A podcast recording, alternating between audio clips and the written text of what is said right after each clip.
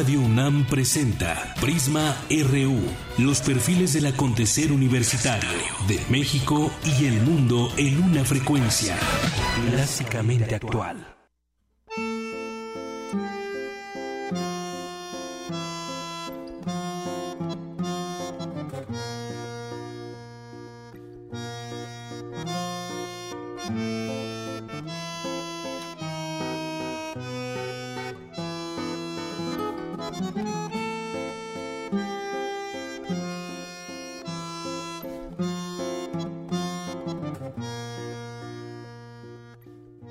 Tal? Muy buenas tardes. Gracias por acompañarnos como todos los días de lunes a viernes aquí en Prisma RU por Radio UNAM en el 96.1 de FM y también a través de www.radiounam.unam.mx. Estamos escuchando de fondo esta balada para un loco de egresados de la UNAM de este disco, de este disco Nostalgias Infortunio Tango Dúo.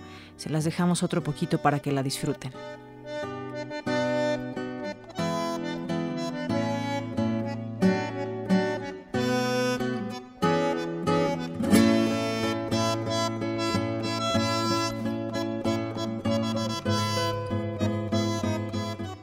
Balada para un loco de Astor Piazzolla de 1921 a 1992. Esta eh, Astor Piazzolla y Horacio, Horacio Ferrer.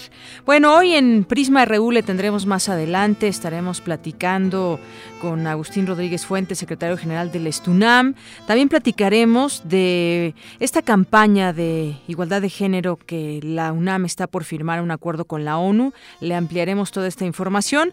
Obviamente estaremos también eh, muy atentos de lo que sucede hoy en nuestro campus universitario. Varias notas le tenemos preparadas, varios enlaces y bueno, pues actualizándole también toda la información nacional. Ya fue una semana de clases que se arrancó en este ciclo 2016-2017. Muchos niños no han podido arrancar este ciclo escolar y al parecer pues todo sigue detenido en cuestión de diálogo.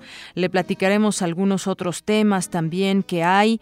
Eh, pues cuánto le pagaron a Cuauhtémoc Blanco por estar en este partido socialdemócrata y pues para que fuera el candidato allá a la alcaldía de Cuernavaca. Y lo que sucede también con algunos gobernadores ya eh, pues se sigue la pista de varios gobernadores que pues eh, al parecer y bueno presuntamente han desfalcado a sus a sus gobiernos ya le estaremos platicando de ello. Desde ayer bueno pues el SAT daba a conocer este anuncio de que se estarían auditando a distintos gobiernos. También estaremos platicando de fosas. Ya habíamos platicado de las de Morelos. También en Veracruz hay discrepancia en estas reuniones que hay de familiares con Roberto Campa. Tendremos por supuesto cultura deportes. Estaremos haciendo también un enlace para conocer estas alternativas viales por el maratón de la Ciudad de México el próximo domingo. Ya le estaremos comentando más ampliamente. Y bueno, pues también hoy se lleva a cabo por el Día Mundial del Bolero un concierto. Ya también estaremos comentándole al respecto. Pero por, por lo pronto, arranquemos con la información.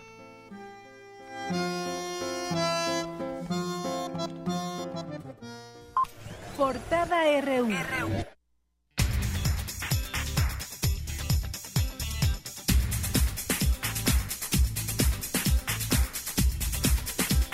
Una con siete en nuestra portada universitaria. El próximo lunes 29 de agosto, el rector de la UNAM, Enrique Graue, firmará la adhesión de la universidad a la plataforma He for She, un movimiento solidario para la igualdad de género impulsado por ONU Mujeres.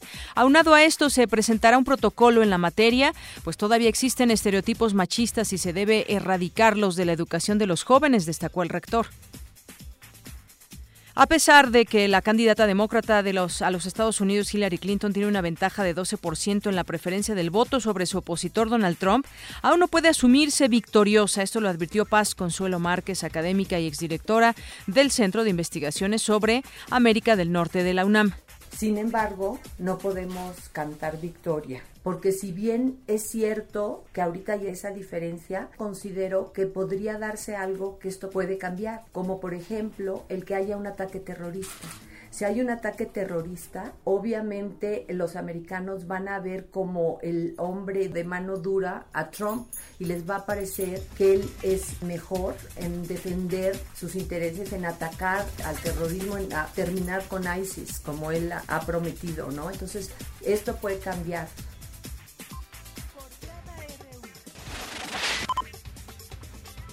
Y en la UNAM se desarrollan polímeros para suministrar fármacos. Virginia Sánchez nos tiene los detalles. Vicky.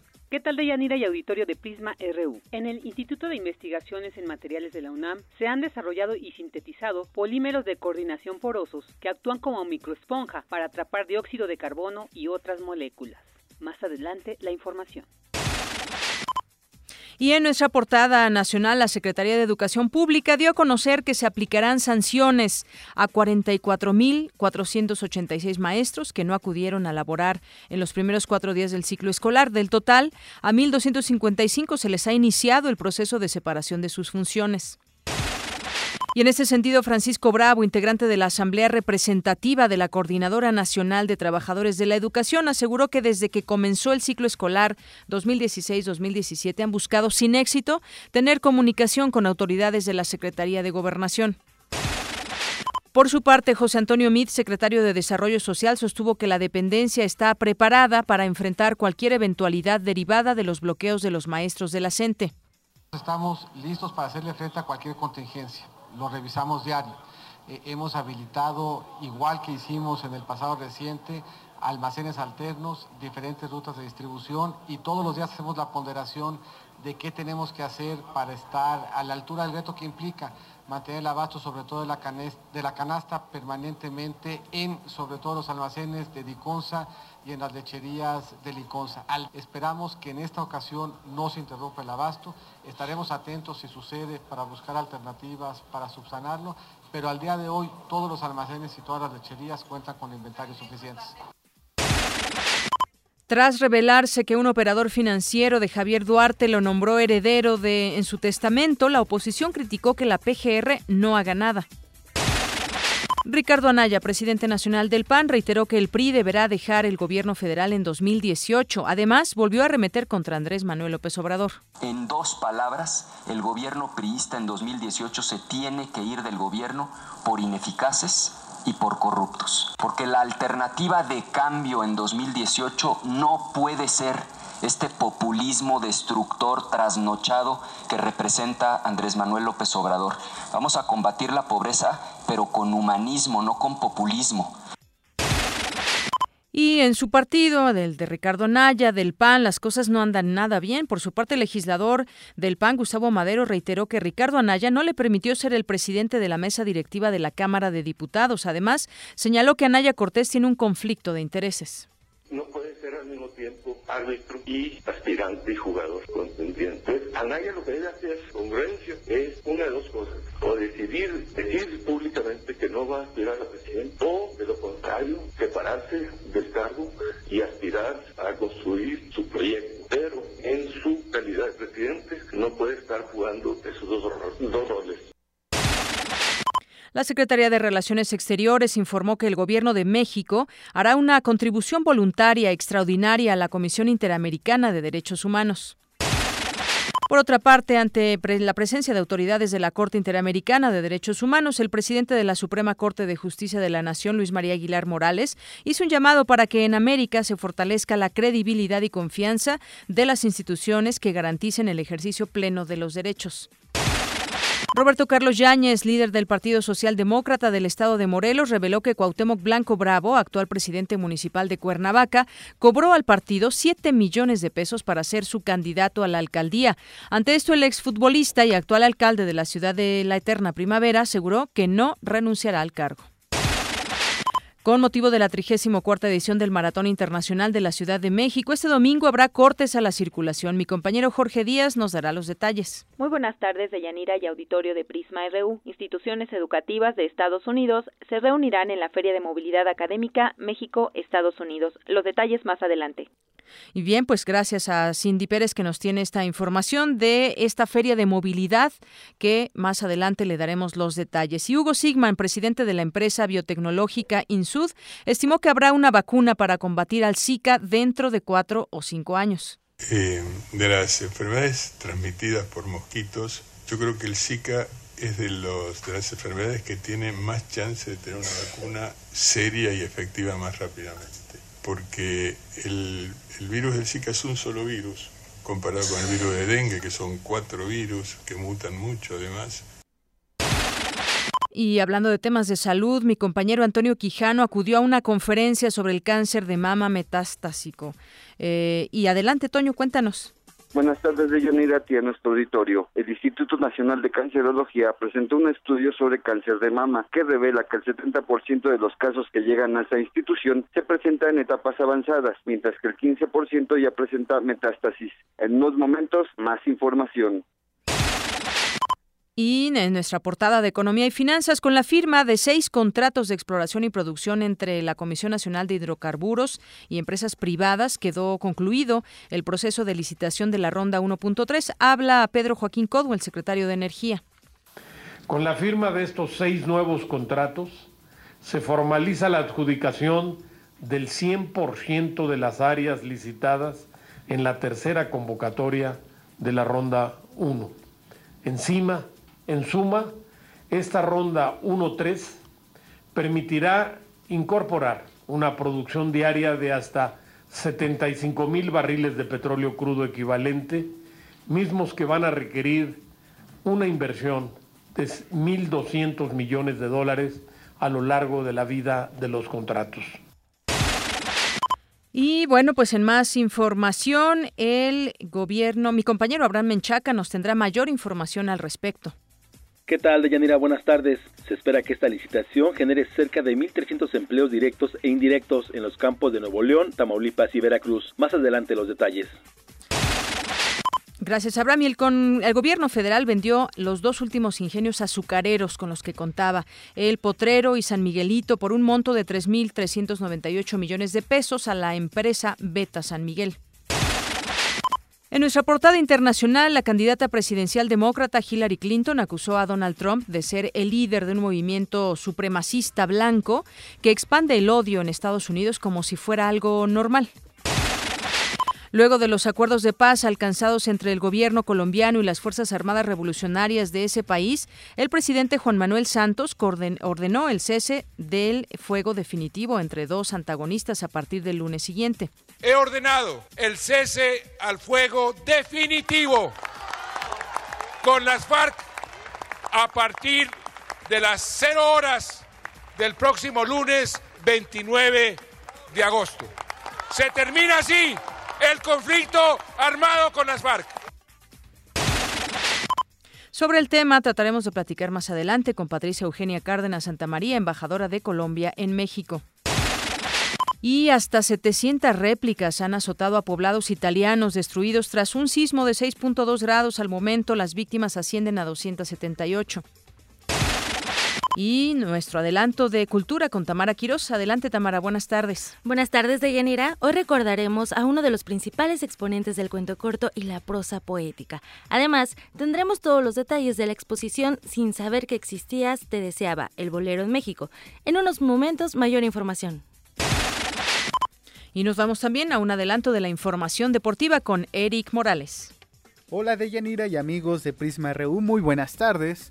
Hoy en nuestro zarpazo tendremos en cabina a Otto Becerril, head coach de los Pumas EU, quien nos hablará de la preparación del equipo rumbo a la Liga Mayor de la UNEFA. Este domingo se llevará a cabo el Gran Premio de Bélgica de la Fórmula 1 y los Pumas del UNAM juegan esta noche contra los Cholos de Tijuana. De Yanira, esta y otra información más adelante en nuestro zarpazo RU. Y es la una con 17 minutos. Me voy a enlazar hasta el Auditorio Nacional. Allá se encuentra el secretario general del Estunam, Agustín Rodríguez Fuentes, a quien le damos la bienvenida en este espacio de Prisma RU aquí en Radio UNAM. ¿Qué tal, Agustín Rodríguez? Muy buenas tardes. Gracias, buenas tardes. Bueno, pues platíquenos de este congreso, el 35 Congreso General Ordinario de la relación del sindicato con, eh, eh, con la UNAM y bueno, todos los temas, todos los temas que ahí se vierten. Platíquenos cómo, cómo ha estado este, este congreso. Bueno, acabamos de concluir la inauguración con una asistencia aproximada de 8.000 trabajadores y con la asistencia de 1.300 delegados congresistas.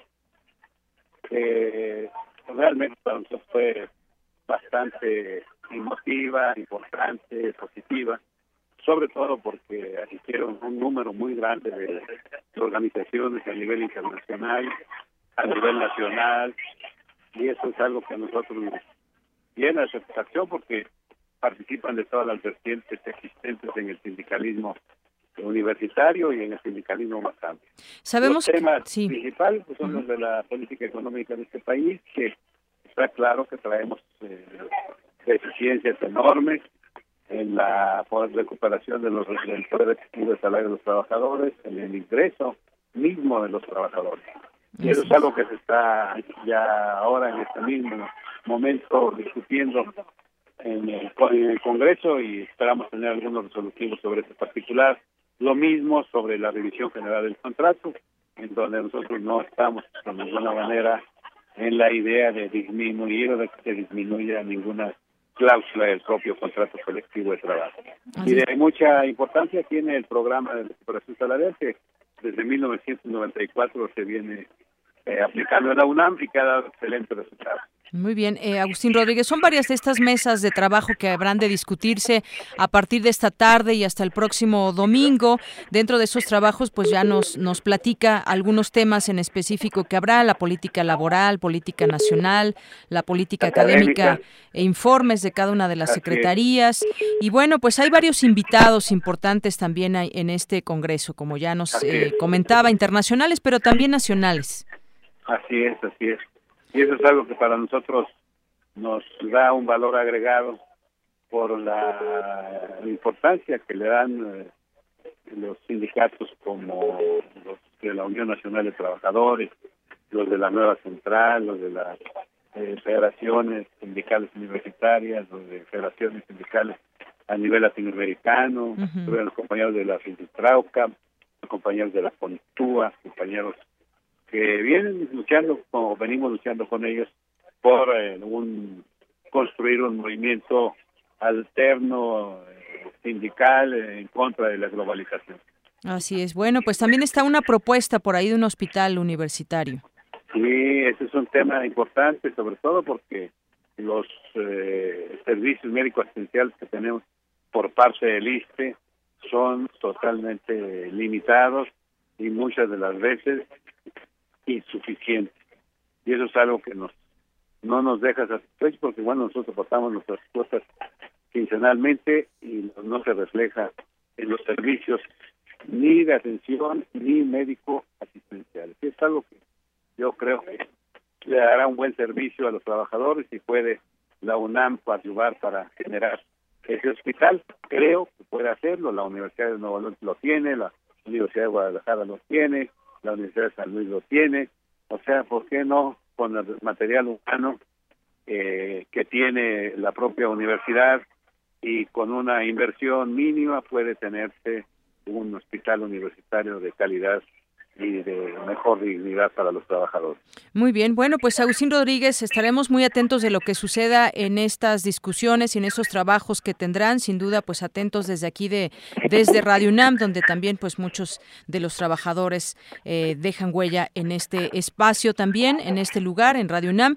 Y bueno, quisiera preguntarle su opinión acerca de esta, eh, pues de este convenio que se firmará entre la UNAM y la ONU, un movimiento solidario para la igualdad de Género de la ONU que se firmará el próximo lunes 29 de agosto. Próximo lunes a las 10 de la mañana en la rectoría.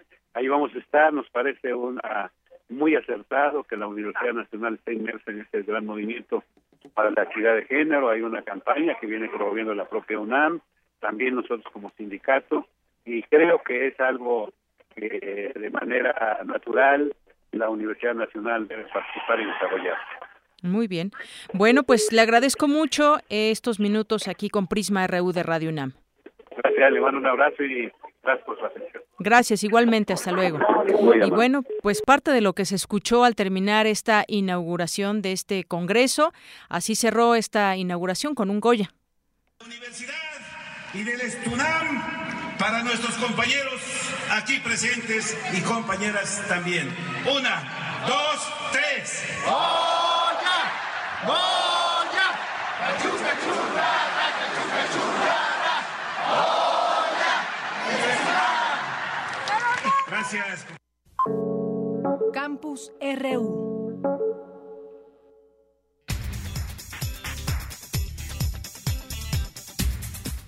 Y justamente ligándonos con este tema en el marco de la adhesión de la UNAM a la plataforma He4She, Movimiento Solidario para la Igualdad de Género de la ONU, a partir del próximo lunes 29 de agosto, Radio UNAM se suma con una serie de acciones con la finalidad de reforzar el compromiso de nuestra estación. La próxima semana comenzaremos a difundir una serie de cápsulas con la opinión de académicos e investigadores expertos en el tema.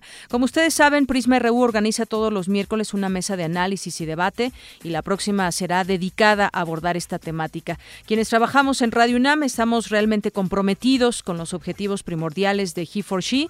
Por ello, desplegaremos una serie de actividades para enviar a la sociedad un mensaje de participación y de compromiso. En este sentido, el próximo lunes realizaremos una caminata en los alrededores de las instalaciones de Radio UNAM. Los invitamos a que nos acompañen en este recorrido. Por otra parte, pues permítanme informarle que Radio UNAM asumirá dos compromisos en el corto plazo.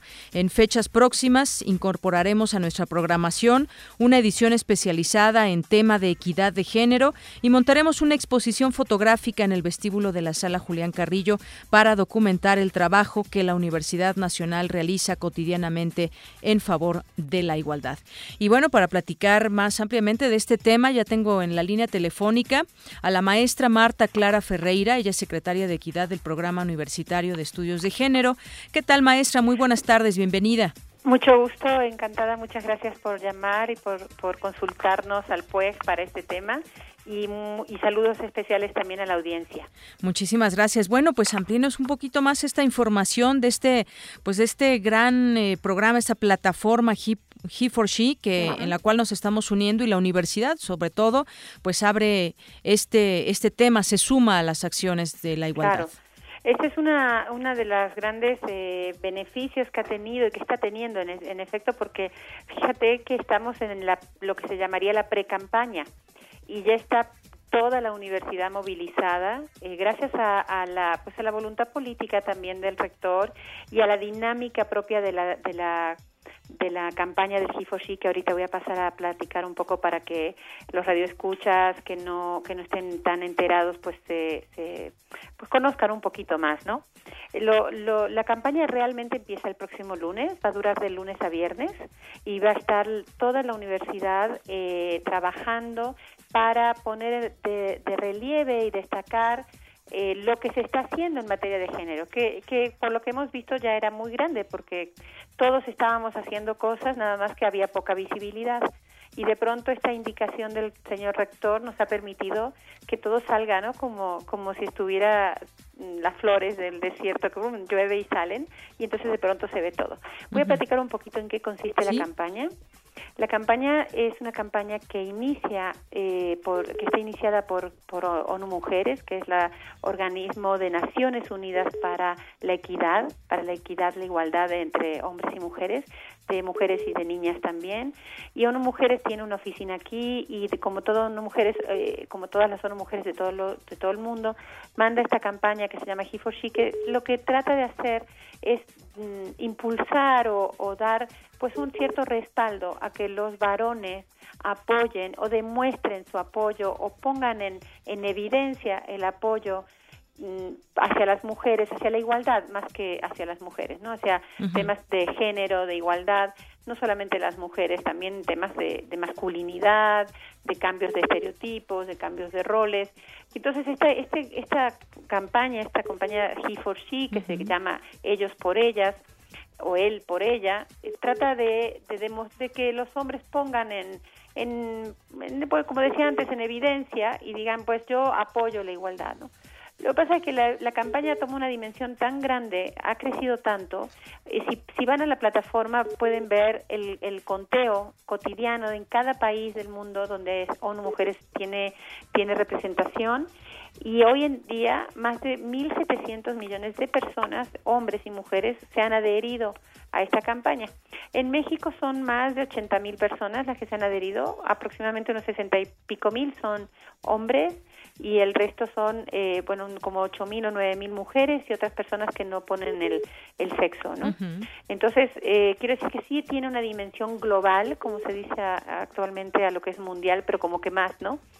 y porque como que agrega el, como el ciberespacio, ¿no? Lo global. Sí. Y entonces eso eh, fue una iniciativa que trajo mujeres, eh, también la oficina de la abogada general, eh, el PUEG y, la, y el rector lo, lo la acogió muy bien a la iniciativa y dijo Mm, como era muy coherente con el proyecto del plan de desarrollo institucional de este rectorado, digamos, muy coherente porque es un plan de desarrollo que está muy muy inclinado hacia la igualdad y los derechos humanos, pues eh, el rector lo tomó con muchísima fuerza con mucha voluntad y con mucha iniciativa y ha puesto a, toda la universidad a, de, a poco poner de relieve pues qué estamos haciendo, ¿no? Así es, maestra Marta. Y esta iniciativa que trajo la ONU, Mujeres y que a la cual se suma México y se suma la UNAM, por supuesto, se hace este esfuerzo en el cual pues también nosotros como Radio UNAM nos sumamos. Pues muchas gracias, creo que nos ha explicado bastante bien de lo que se trata He for She y bueno, este conteo que hay en cada país y la suma que si está quieres, haciendo doy la página web. Claro, adelante. Es heforshe.org. Allí pueden abrir la página y pueden ver el conteo por país, eh, por sexo y ver las diferentes actividades y, iniciativas que se toman. Así de todas maneras, en todas las entidades de la UNAM, en todas las instancias que tienen una página web, se puede entrar y se ve qué es lo que estamos haciendo todos y todas. Así es, aquí tenemos abierta esta página, la cual pues invitamos que conozca a la gente que nos está pues escuchando para que la conozca. he4she.org. Pues maestra, muchísimas gracias por acompañarnos. Muchas gracias a ustedes por llamar. ¿eh? Hasta luego. Hasta luego, gracias. Gracias, buenas tardes. La maestra Marta Clara Ferreira, secretaria de Equidad del Programa Universitario de Estudios de Género y esta campaña que bueno, pues arranca el próximo lunes y como le decía, Radio UNAM por supuesto se suma.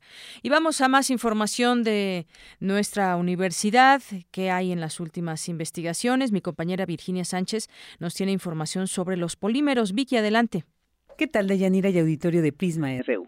Para contribuir a la disminución del calentamiento global, en el Instituto de Investigaciones en Materiales de la UNAM se desarrolla un proyecto en el cual se diseñan y sintetizan polímeros de coordinación porosos que actúan como una microesponja para atrapar dióxido de carbono y otro tipo de moléculas como agua, oxígeno e hidrógeno. Con una apariencia física de polvo blanco, están conformados por una parte orgánica y otra inorgánica. Tienen la característica de que su porosidad puede ser diseñada de acuerdo a la medida de las moléculas. Es el doctor Argel Ibarra, responsable del proyecto. La principal razón por la cual comenzamos y cómo llegamos a esto fue precisamente que el tamaño de estas moléculas del CO2 pueden ser muy similares a las de algunos de los poros o huecos de nuestros materiales. digamos, es como hacer un filtro. Entonces, en ese filtro nosotros podemos inmediatamente capturar a estas moléculas de CO2 y de ahí fue que surgió la idea de comenzar en México con este trabajo. Se trata de sistemas infinitos formados por bloques de construcción hechos de ligandos orgánicos y centros metálicos. Además de aplicarse en el campo ambiental, pueden usarse en otras áreas. Fundamentalmente, nuestra propuesta radica en la remediación ambiental.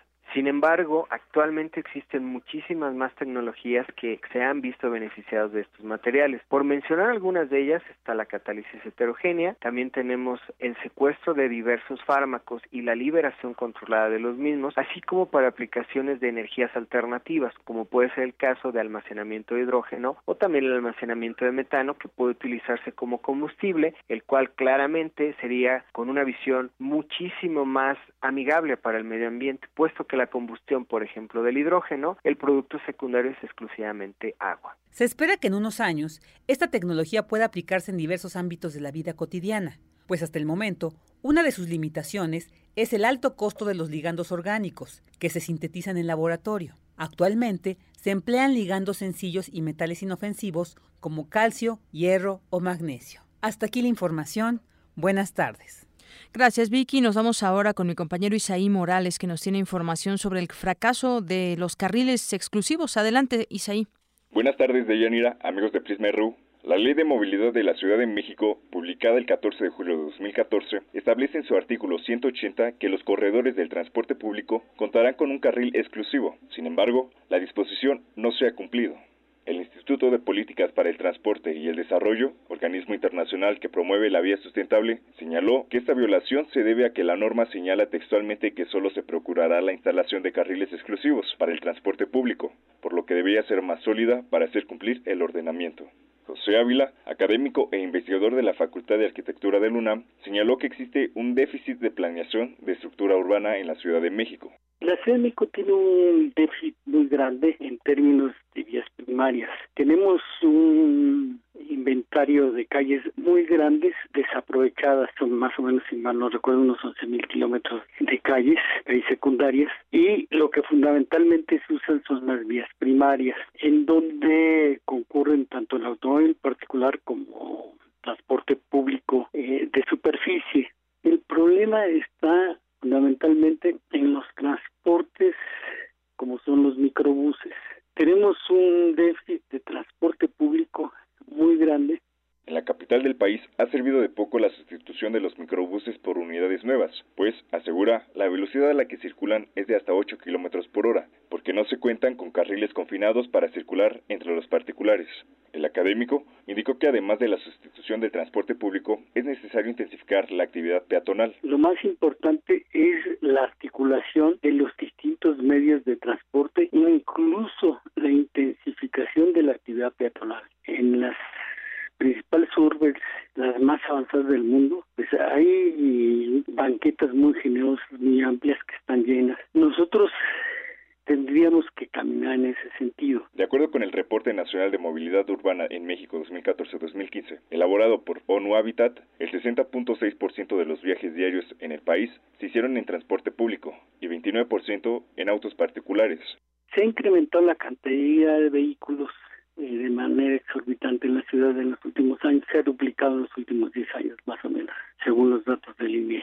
Pero eso no quiere decir que ahora más gente tenga autos en muchos condominios residenciales, las familias de alto estatus tienen en cuanto entre cuatro y seis autos. La implementación de espacios diseñados exclusivamente para el transporte público y el mejoramiento de las unidades permitiría trasladar al usuario más rápido, pues en la actualidad se destinan hasta dos horas en traslados.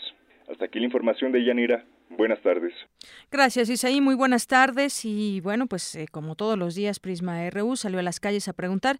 El, el, próximo domingo es el Día del Abuelo y pues les preguntamos, ¿consideran ustedes que se da un trato justo a las personas, a los abuelos, a los adultos mayores? Esto fue lo que obtuvimos.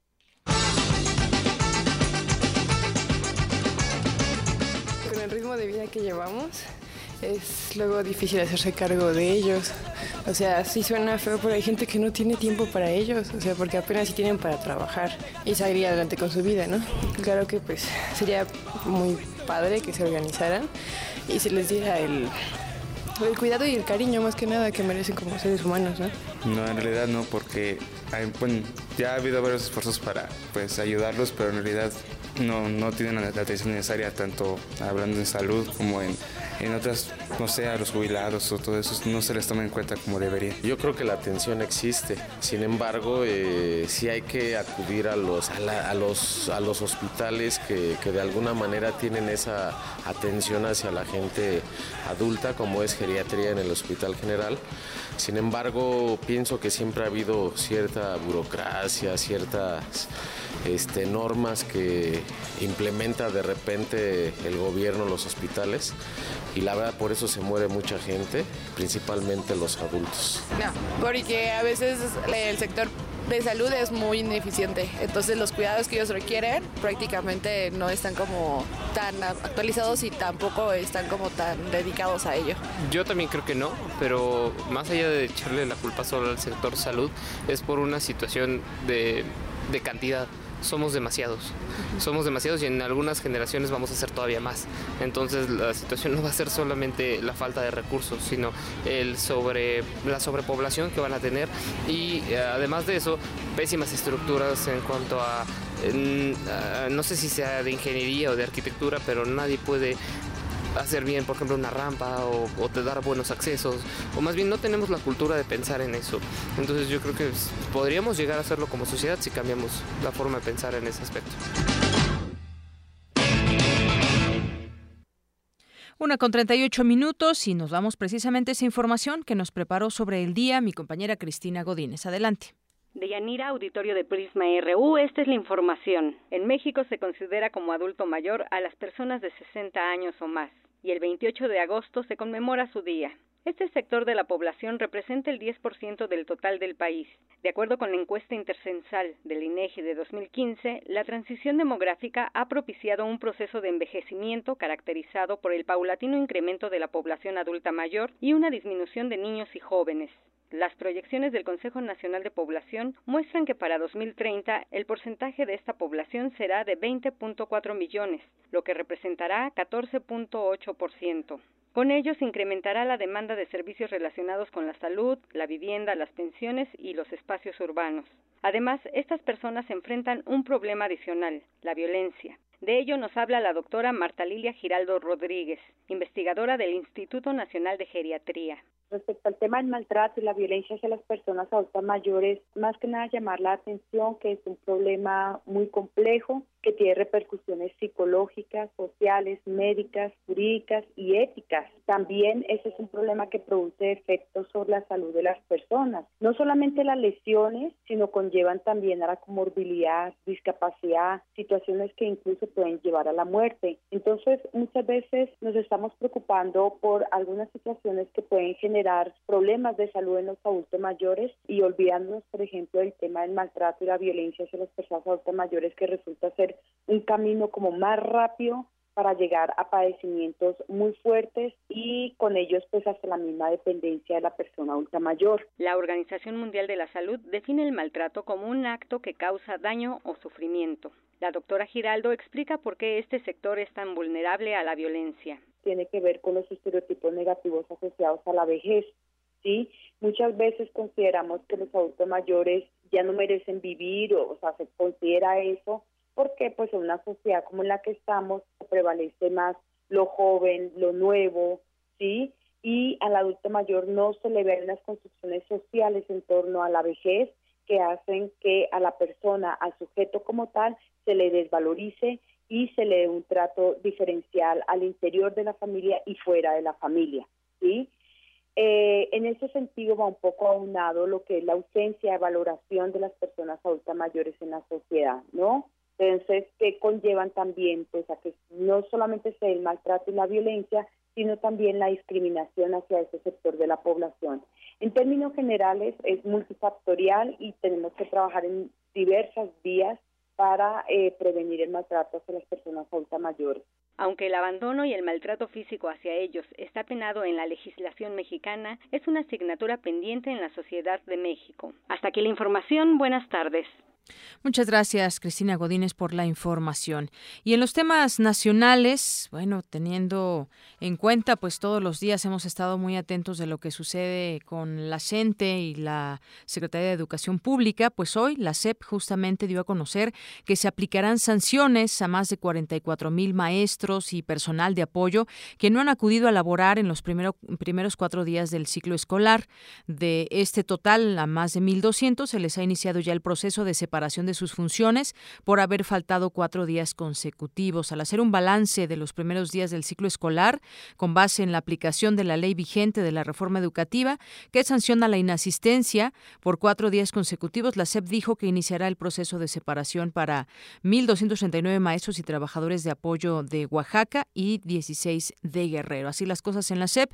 Y bueno, por lo pronto reduce la CENTE bloqueos carreteros en Oaxaca, instala barricadas en tres puntos carreteros en la región de Valles Centrales de Oaxaca, en donde ayer se instalaron una docena de ellas. Según reportes de corporaciones de vialidad, hay varios puntos que fueron ya despejados, fueron estos eh, bloqueos carreteros reducidos allá en Oaxaca. Y de las negociaciones, pues todavía no hay nada y todavía tampoco hoy viernes hay solución y comienza la segunda semana, comenzará el próximo lunes de este ciclo escolar donde muchas escuelas aún no abren por este tema de que pues no se sabe hasta cuándo el diálogo.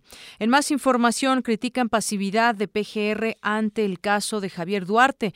Diputados del PAN y de Morena reprocharon la pasividad de la Procuraduría General de la República tras revelarse que Moisés Mansur Cisneiros, eh, operador financiero de Javier Duarte, lo nombró como su heredero.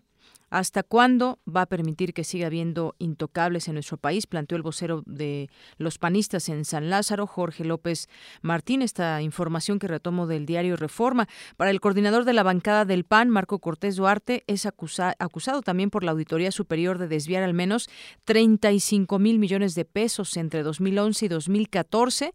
Debe ser llevado a la cárcel.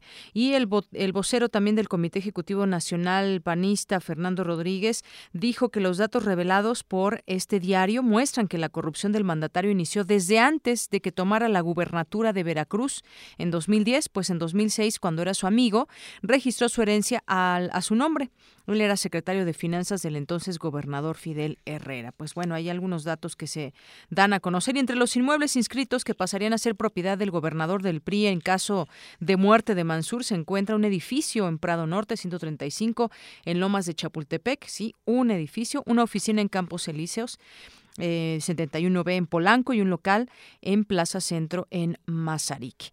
Y en otro lugar, más al norte, el gobernador de Nuevo León, Jaime Rodríguez Calderón, el Bronco, aseguró que protegerán a quienes testifiquen en contra de su antecesor Rodrigo Medina en el proceso de investigación que se le sigue por presuntos actos de corrupción en el caso Kia al entregar 3.683 millones de pesos en incentivos superiores a los de la ley. Así que pues se ofrece proteger a quienes puedan testificar contra Rodrigo Medina, exgobernador de Nuevo León. Y bueno, pues el exfutbolista y actual presidente municipal de Cuernavaca, Cuauhtémoc Blanco, pues ya se conoce que recibió 7 millones de pesos a cambio de ser el candidato del Partido Socialdemócrata a esa alcaldía morelense, de acuerdo con un reportaje que se pudo ver ayer por la noche en, en Televisa. Cuauhtémoc Blanco cobró 7 millones de pesos por participar como candidato, es lo que dijo Roberto Carlos, ex secretario del Ayuntamiento de Cuernavaca, Morelos, según este reportaje. Y según el contrato firmado por Blanco el 17 de enero del año pasado, cinco meses antes de las elecciones, él recibiría el dinero sin importar si ganaba o no la votación. Los 7 millones fueron aportados por empresarios de Cuernavaca y pagados en un lapso de 10 meses. Y este pago se dio a pesar de que el tope de gastos de campaña para esa elección local fue de 4 millones de pesos, o sea, le dieron más de lo propio que utilizó para la campaña. Además, este documento estableció entre sus cláusulas que el representante del exfutbolista y actual secretario técnico del ayuntamiento, José Manuel Sanz, se comprometía a controlar el carácter de Blanco y evitar que este fuera grosero con las personas, que bueno, se le salió por ahí, ¿no? En alguna en algún evento y no cobrar ninguna foto o autógrafo en los horarios establecidos por la mañana o por la tarde. Pero además se sabe de otros pagos. Además de estos 7 millones de pesos, Blanco recibió previamente un millón y medio de pesos para sus gastos personales y los de su representante. Y bueno, pues el actual salario de Cuauhtémoc Blanco como presidente municipal es de 70 mil pesos mensuales. Bueno, pues ahí está esta información, un poco conocer en qué términos se dio esta en su momento esa elección. Y bueno, pues también en otras cosas quisiera comentar sobre este tema de eh, pues de estériles las reuniones que han habido con Roberto Campa en el caso de Veracruz. Y bueno pues Lucía de Los Ángeles Díaz integrante del colectivo Solecito Veracruz consideró como estériles las reuniones que han sostenido con el subsecretario de Derechos Humanos de la Secretaría de Gobernación Roberto Campa Cifrián. Mencionó que tras este encuentro eh, que fue allá en el puerto de Veracruz antier fue otra junta más donde no existen avances ni reconocimientos sobre la grave crisis en la que se encuentra sumido el Estado derivado de la desaparición forzada de personas y los secuestros. Bueno, pues esto en Veracruz, ahí donde le decía todo esto que, que se le señala a Javier Duarte y que parece que también las autoridades de pronto pues no han hecho lo que les corresponde. Y ya para, para hablar de este tema de manera más amplia, tengo ya en la línea telefónica a Lucía de Los Ángeles Díaz Genao. Ella es integrante de este colectivo que le decía Solecito, de los que se reunieron el miércoles con Campas y Frián. Le saludo con mucho gusto, Lucía de Los Ángeles. Muy buenas tardes. Sí, buenas tardes. Bueno, pues quisiera que me platique, pues, eh, qué es lo que han acordado días anteriores, de, antes de esta reunión y después en esta reunión, pues, al parecer no fue fructífera para, pues, tratar de conocer más datos sobre, pues, fosas, personas que han desaparecido, que han sido secuestradas y que de pronto, pues, las autoridades no dan la respuesta que deben dar como, como justamente autoridad. Sí, este, el asunto es, este que la respuesta se está quedando muy por debajo de la necesidad. Eh, están sobrepasadas las, este, las autoridades, las, las instancias, todo está totalmente colapsado porque es, es, una, es un asunto de una magnitud tal, es, es una atrocidad lo que se cometió en Veracruz en esas fosas y realmente eh, las, las autoridades están quedando muy, pero muy por debajo de la necesidad es imposible procesar tantas fosas con, con una célula de, de, científicos eh, que está sacando, si la fosa es múltiple, tarda como unos tres días en sacar eh, todo lo que encuentra en ella, ¿no? Entonces, eh, tenemos el problema. Nosotros estamos localizando eh, siete, ocho fosas al día. Ellos están procesando una, cuando mucho, o, o, parte de una, ¿no? Porque las fosas hay muchas que son múltiples en este lugar, ¿no? eh, ya para el lunes teníamos 58 fosas. Sí. Ahorita yo me he quedado en el número 52, ya son 58 entonces. Ya son 58, sí. Eh, eh, ya mañana se va a dar la actualización porque hay muchos eh, números que hay que acomodar y este mañana se va a dar una actualización. Eh, 58 el lunes. Y entonces estamos muy por debajo la respuesta por ejemplo, de, de la seguridad, también necesitábamos más seguridad. Él nos prometió todo eso. Vamos a ver si ya este, a partir del lunes que viene, eh, dijo que no iba a mandar otra célula de, de científica. Está problemático porque en México todo está en la misma situación. Hay muchos lugares que están pasando por el mismo, la misma situación. Morelos, ¿no? Por ejemplo. De, ajá, de Morelos, Coahuila, muchos lugares que tienen problemas ahorita. Iguala, eh, de este tipo, ¿no? Entonces sí están totalmente sobrepasadas. Esto debería ser un tema de emergencia, de emergencia humanitaria y no se está enfocando de esa manera. Ustedes lo invitaban a que fuera, que con sus propios ojos vea la magnitud de, de, de, pues de este problema que los aqueja. ¿Qué les contestó al respecto? Él dijo que en otra ocasión iba. A nosotros eso nos, este, nos hizo, nos decepcionó mucho porque si él no lo ve con sus propios ojos, él lo que tiene es una idea abstracta y eso así sentimos que no es tan impactante. Tampoco el fiscal del Estado ha estado en el predio. O sea, las, las autoridades están tratando de, de, parece que piensan que si no lo ven, no existe. ¿En, qué eh, zonas también? Sí. La zona del lugar es una zona urbana, colinda con un fraccionamiento muy grande está detrás del recinto portuario, que uno pensaría que debería de tener muy buena seguridad toda la zona, ¿no? Y de hecho, pues la gente del lugar se quejaba, ¿no? De eso, de ese, ese predio. De, y, nosotros ahora que estamos en la búsqueda, mucha gente se ha acercado a nosotros que tiene familiares desaparecidos que son de la misma zona. Exacto, exacto. Entonces, tan sencillo que parece que a todo el que lo veía se lo llevaban y ya no lo no lo vuelven a ver. Entonces, este, eso sucedió, nosotros decimos que con la anuencia de las autoridades, mínimo. ¿Y, qué decir de las autoridades estatales que, bueno, pues andan también resolviendo otro tipo de problemas de señalamientos donde pues han desviado dinero presuntamente? Lo que sucede es que en Veracruz todo, las estructuras, todas las estructuras, todo lo que pudo, pudo colapsar, colapsó porque el gobierno fue un gobierno muy singular, no se puede llamar gobierno. Y todavía está en el gobierno, Javier Duarte. Todavía está en el gobierno ya en sus últimos momentos, que no, o sea, es una cosa muy ansiada ya terminar este sexenio, porque la verdad que ha sido un sexenio de terror, de horror, de atrocidades innombrables. Eh, y sin embargo, el señor todavía tenemos que contar otros meses, pagarle otros meses, pero en fin, esa es la esa es la situación. Eh, eh, por otro lado, tiene el, el, elemento de que él pensaba que se iba a ir y nada de esto se iba a saber. Y le explotó, como que dice, en la cara, ¿no? Sí, justo antes de irse. Justo cuando él pensaba que se iba, incólume totalmente, bueno, de este, de este asunto.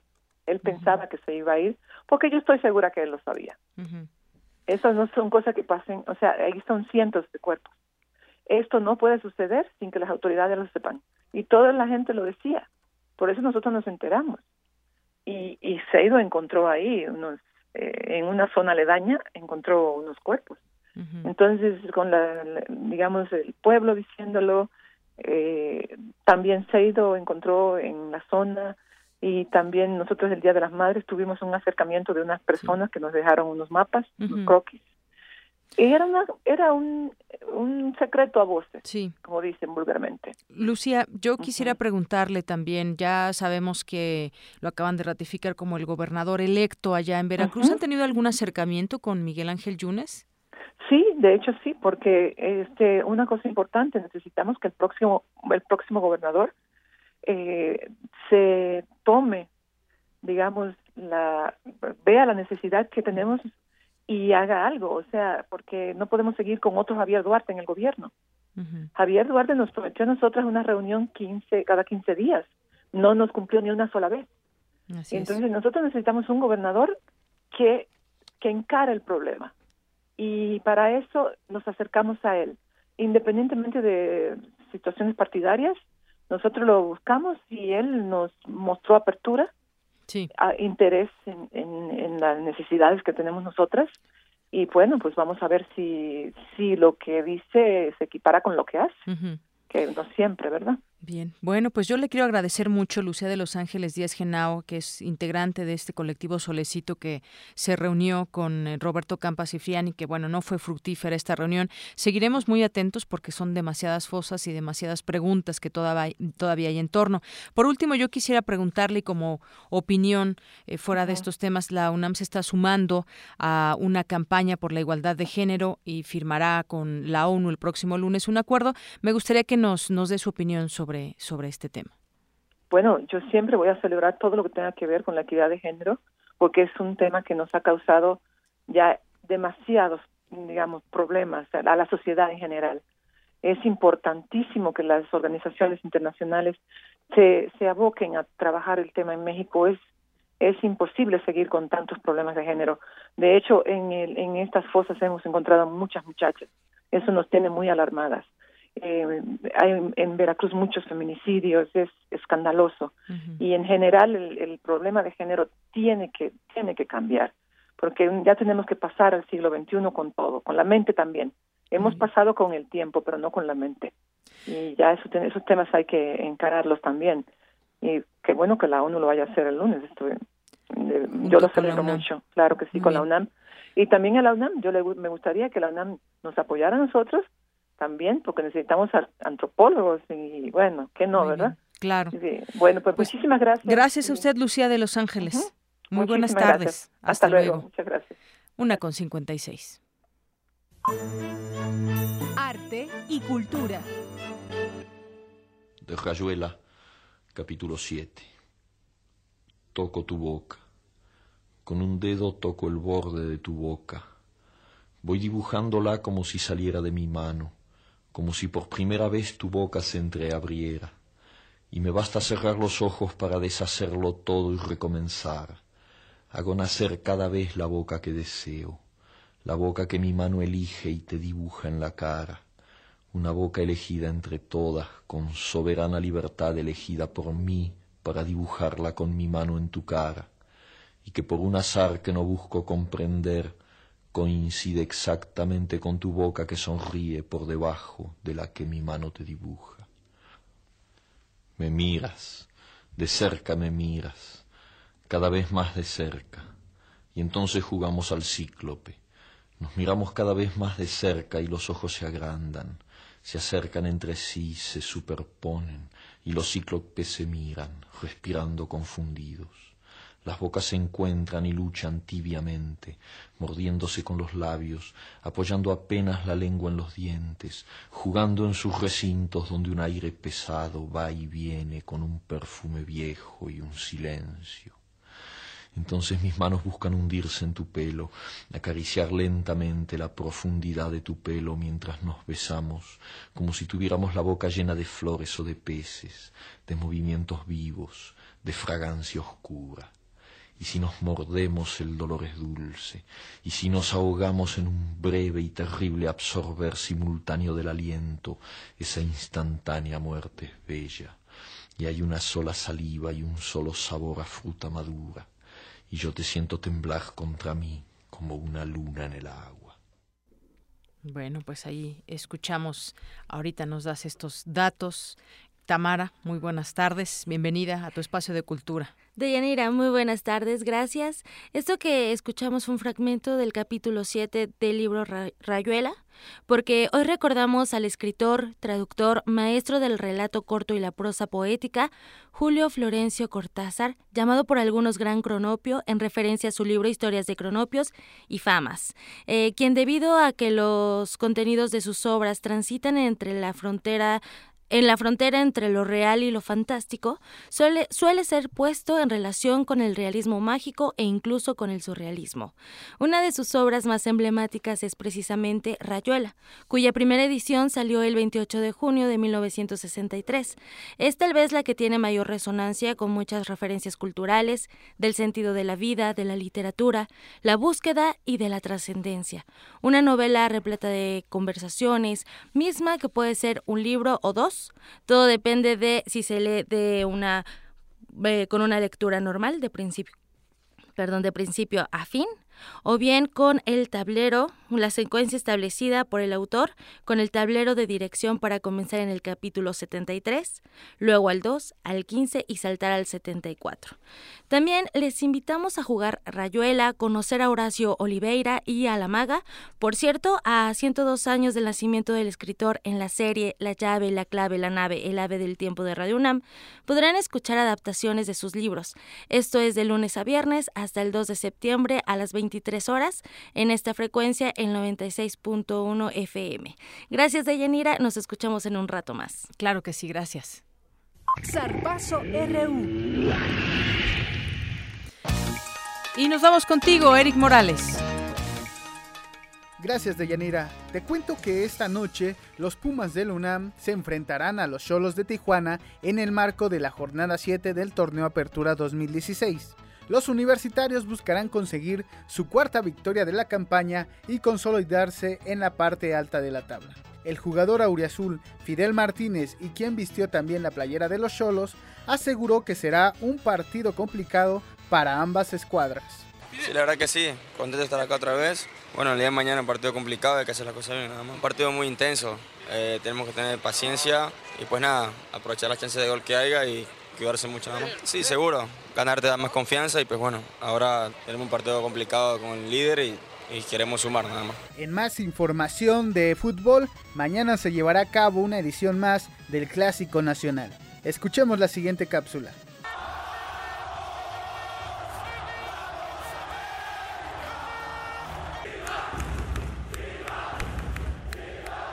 Mañana se vivirá una edición más del Clásico Nacional América contra Guadalajara, un partido que desbordará gran pasión y donde los equipos se jugarán más que tres puntos. Las Águilas llegan como cuartos de la tabla general con 11 puntos, mientras que las Chivas se ubican en la décima posición con 8 unidades.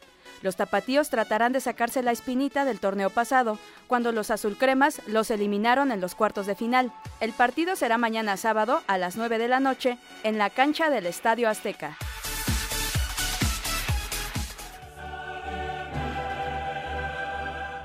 Quedaron listos los grupos de la Champions League 2016-2017, donde habrá encuentros muy atractivos. En el grupo A, Arsenal jugará contra el Paris Saint-Germain. En el B, Benfica medirá fuerzas contra el Nápoles. En el grupo C, Barcelona se enfrentará al Manchester City. Atlético de Madrid chocará contra Bayern Múnich en el sector D. En el F, Real Madrid jugará contra el Borussia Dortmund. Y en el H, la Juventus enfrentará a Lyon.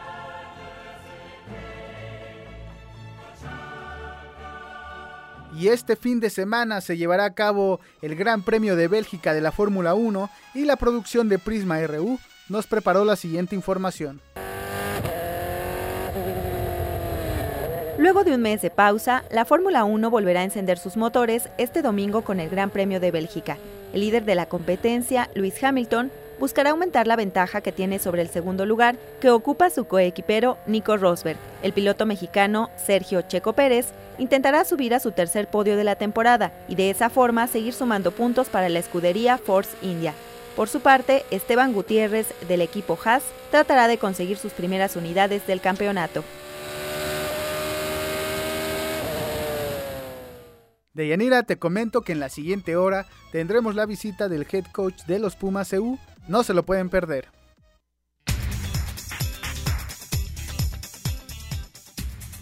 Bueno, ya está aquí con nosotros Ruth Salazar, que nos tiene un resumen de nuestra primera hora de Prisma RU y lo que viene.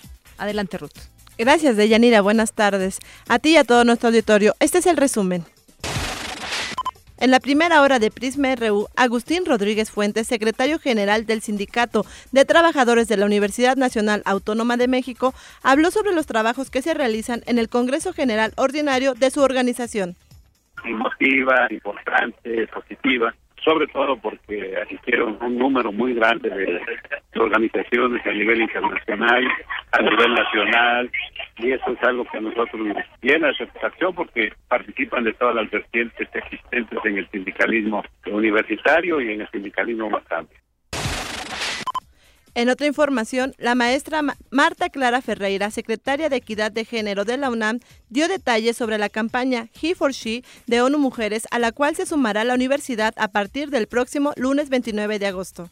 Una iniciativa que trajo ONU Mujeres, eh, también la Oficina de la Abogada General, eh, el PUEF, y, la, y el rector lo, lo, la acogió muy bien a la iniciativa y dijo como era muy coherente con el proyecto del plan de desarrollo institucional de este rectorado, digamos, muy coherente porque es un plan de desarrollo que está muy muy inclinado hacia la igualdad y los derechos humanos, pues eh, el rector lo tomó con muchísima fuerza, con mucha voluntad y con mucha iniciativa y ha puesto a, toda la universidad a, de, a poco poner de relieve pues qué estamos haciendo, ¿no? Quédense con nosotros en la segunda hora de Prisma RU. Tendremos en Cultura las recomendaciones musicales de Dulce Agüet. Hasta aquí el resumen de la primera hora de Yanira.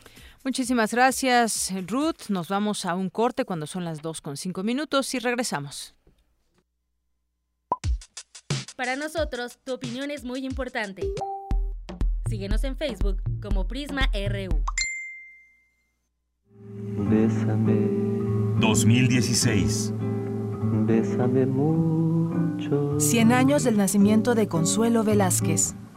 Como si fuera esta noche la última vez. El super éxito de Bésame mucho ha hecho que, que el resto de su producción no sea tan valorado y eso es una flagrante injusticia. Conserva un nivel de calidad promedio verdaderamente altísimo. Hay muchas canciones excelentes que nadie conoce. Y hay canciones rancheras como Orgullosa y Bonita, canciones humorísticas, Yo no fui. Hay una originalísima canción de cuna. Fernando González Gortázar, arquitecto y escultor. Consuelito Velázquez, 96.1 de FM. Radio UNAM, clásicamente actual. mucho.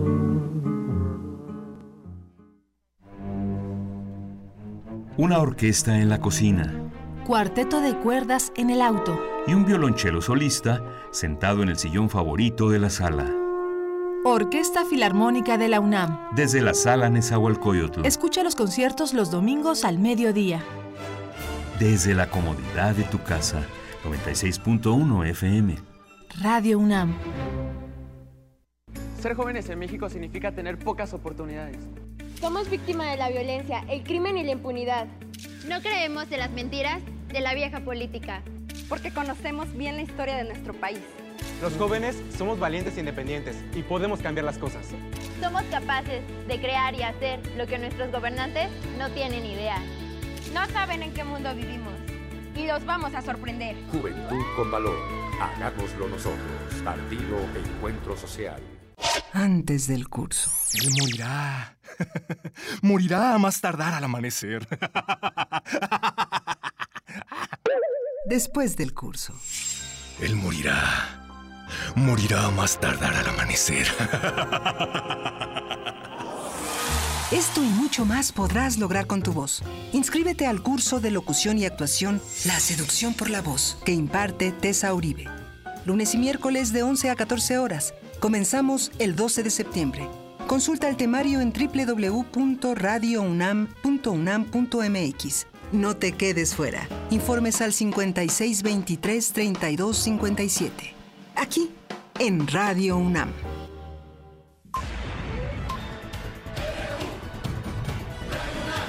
Prisma RU. Con Deyanira Morán.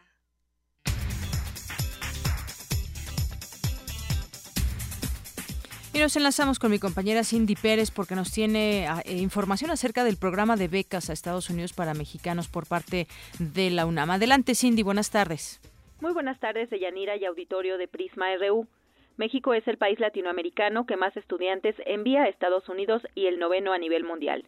Desde el 2013, los gobiernos de ambos países acordaron incluir en la agenda de cooperación bilateral acciones permanentes para el intercambio educativo y atenderlas como una prioridad. De acuerdo con el informe 2015, más de 17.000 mexicanos estudian hoy en la Unión Americana y la gran mayoría provienen de escuelas y facultades de la UNAM.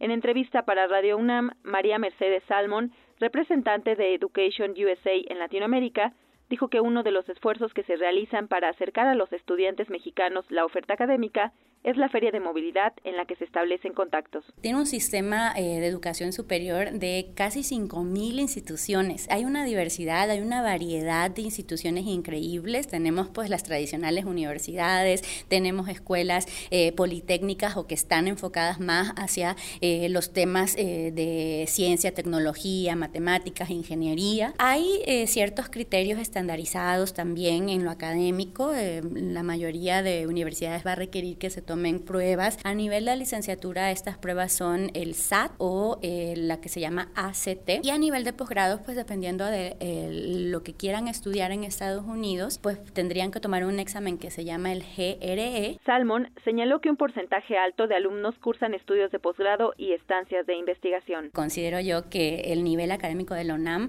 es tan reconocido en muchos países. Entonces, hemos tenido una movilidad muy fuerte de parte de los estudiantes de la UNAM. Muchos de sus profesores también han tenido la oportunidad de vincularse en investigación y tener y poder mantener relaciones académicas con instituciones en los Estados Unidos. Eh, la UNAM tiene uno de los programas, si no el más fuerte de todo México, en cuanto a movilidad y apoyar a sus propios estudiantes en, en opciones de programas de cortos, un poquito más largos. La cuarta edición de la Feria de Movilidad México-Estados Unidos, otoño 2016, se llevará a cabo en un conocido hotel ubicado en la Avenida Reforma. Hasta aquí el reporte de Yanira. Muy buenas tardes. Gracias, Cindy. Ahora me voy con mi compañero Antonio Quijano porque hay avances en el tratamiento de cáncer de mama. Adelante, Toño. Buenas tardes, Yanira, aquí a nuestro auditorio. Para conocer las necesidades de las mujeres con cáncer de mama metastásico, fue presentado un estudio en el Instituto Nacional de Cancerología. Su director, el doctor Abelardo Meneses, dijo que el documento resalta la importancia de un manejo integral de los pacientes con el propósito de mejorar su calidad de vida. Escuchemos.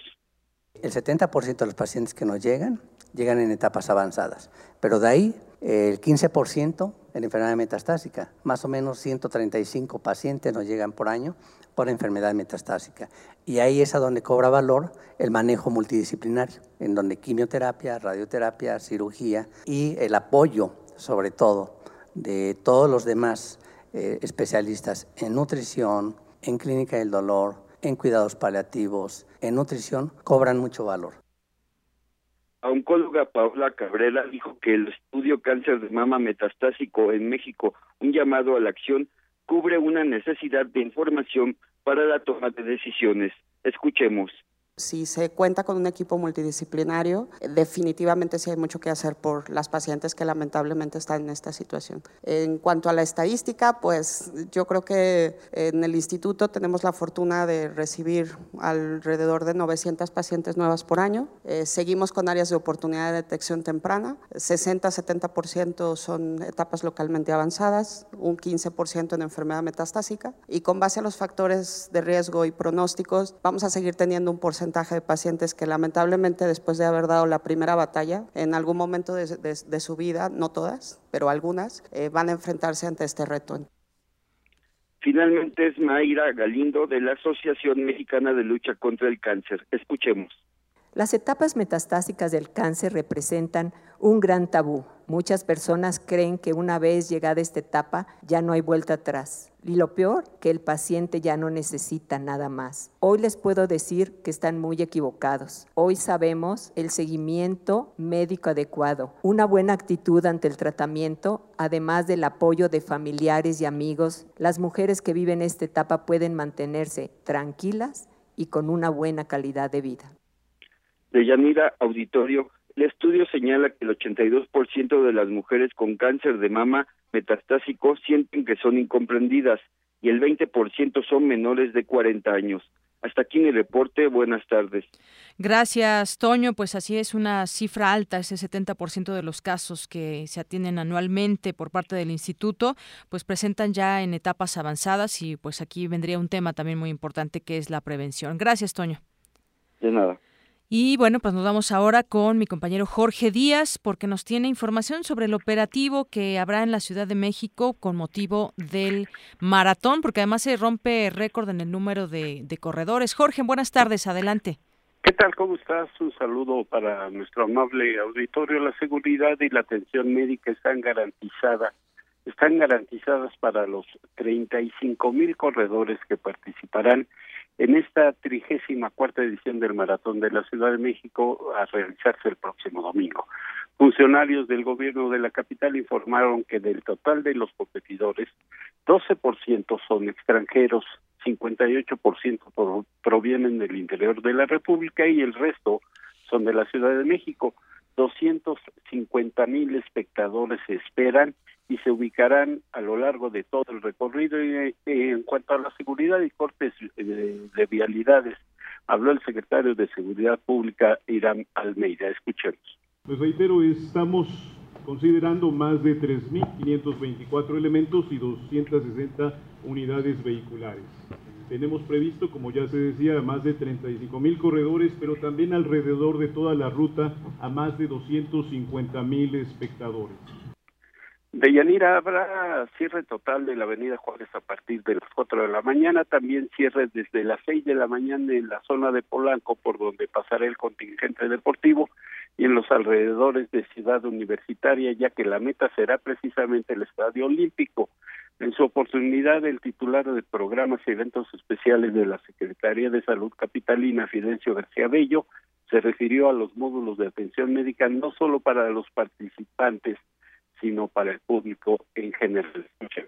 Se encuentra plenamente garantizada brindar el servicio médico de atención médica prehospitalaria de primer contacto para todos los corredores, pero también para todo el público en general que asista tanto en el recorrido como en la salida, obviamente como en la meta en Ciudad Universitaria. Es un trayecto de más de 42 kilómetros. En este trayecto de 42 kilómetros van a existir 25 módulos médicos a nivel de calle, eh, que habrá atención especial para los extranjeros y competidores que vienen del interior del país porque pues simplemente no están a la altura de la Ciudad de México, pero esto no implica eh, que se descuide a los corredores capitalinos. La meta será el Estadio Olímpico Universitario y de eso habló el director del Instituto del Deporte de la ciudad, Horacio de la Vega. Vamos a escuchar. El estadio está abierto, no hay un costo para entrar al estadio, es importante también mencionarlo. Eh, eh, la única parte que va a tener una complicación de acceso al estadio, digamos que es la propia ruta del recorrido del maratón, es decir, por la puerta, si no creo que es la 3, la puerta 3 y 4.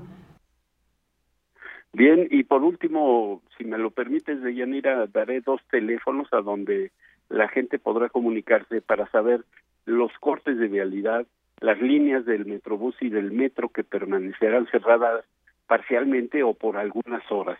El teléfono de seguridad pública es el 5208-9898 y por supuesto Locatel 658-1111.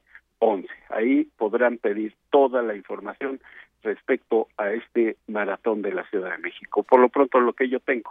Muchísimas gracias, Jorge. A ti, gracias. Muy buenas tardes. Bueno, pues ahí se podrán consultar estas alternativas. Y es que es la edición número 34 de este Maratón Internacional de la Ciudad de México que ha venido pues teniendo algunas algunos cambios. Había una ruta anterior y ahora pues se hace la ruta olímpica de 1968. Como ya escuchábamos de parte de nuestro compañero Jorge Díaz, habrá distintos cortes a la circulación en avenidas principales y además algo importante para los corredores que nos están escuchando, bueno, ya lo saben, pero no está de más decirlo, el metro abrirá de desde las 5 de la mañana. Ojalá que no se, como decimos coloquialmente, no se les duerma el gallo, porque en el medio maratón, pues muchos de los de las estaciones del metro no estaban abiertas y ya eran las 6 de la mañana. Bueno, pues habrá 35 mil corredores de más de 60 países del mundo. Este es un buen, un buen dato. La ruta, como pues sabemos, es de 42 kilómetros. La salida es ahí en, Avenida Juárez. Después sigue por Paseo de la Reforma, eh, Mariano Escobedo, Darwin, Thiers, Ejército Nacional, Presidente Mazarik. Y bueno, pues hasta llegar, irse encaminando hacia Insurgente Sur y llegar al Estadio Olímpico. Y bueno, pues decía ahí el, el director del Instituto del Deporte que no habría costo para quienes quieran entrar al estadio y estar viendo la, llegada de los corredores. Bueno, pues sería el colmo porque ya el, el, el pues para poder participar en el maratón cuesta, cuesta bastante y le estoy hablando de, de alrededor de mil pesos. Así que pues bueno, será una fiesta deportiva, la haremos o intentaremos recorrer estos 42 kilómetros. Ya le platicaré el lunes y ahí estará también Prisma RU cubriendo esta justa deportiva. Y hablando de deportes, pues el presidente ya se reunió con los atletas olímpicos de, eh, de los Juegos Olímpicos de Brasil. Vamos a ver pues eh, si ojalá le hayan pedido apoyos o que pues se ponga a hacer su trabajo bien Alfredo Castillo, porque además ya está ratificado Alfredo Castillo al frente de la CONADE y bueno, pues ahí le da la mano el, el presidente a los, a los deportistas y bueno, pues para la foto muy bien para él, ¿no? Pero en los apoyos, pues a ver si, si esos apoyos se siguen dando y las, las personas del deporte se ponen a trabajar a favor de, de los competidores y de los deportistas de alto rendimiento. Y bueno, pues rápidamente, antes de irme a la nota económica, sale por ahí publicada hoy en Reforma una nota sobre la primera dama Angélica Rivera que pagó durante cuatro años los impuestos de su departamento en Miami mediante despachos de abogados normal, lo iba pagando ahí con los despachos, por lo que no habría sido necesario que el empresario Ricardo Pierdant le ayudara a cubrir sus obligaciones fiscales por no encontrarse en la ciudad. Esto lo afirmó un reportaje televisivo. La investigación que cita documentos obtenidos a través de una solicitud de información de la Oficina de Impuestos del Condado de Miami refiere que Rivera contrató en 2012, 11, 14 y 15 dos firmas de abogados para pagar los impuestos de su departamento ubicado en la exclusiva isla Key Biscayne.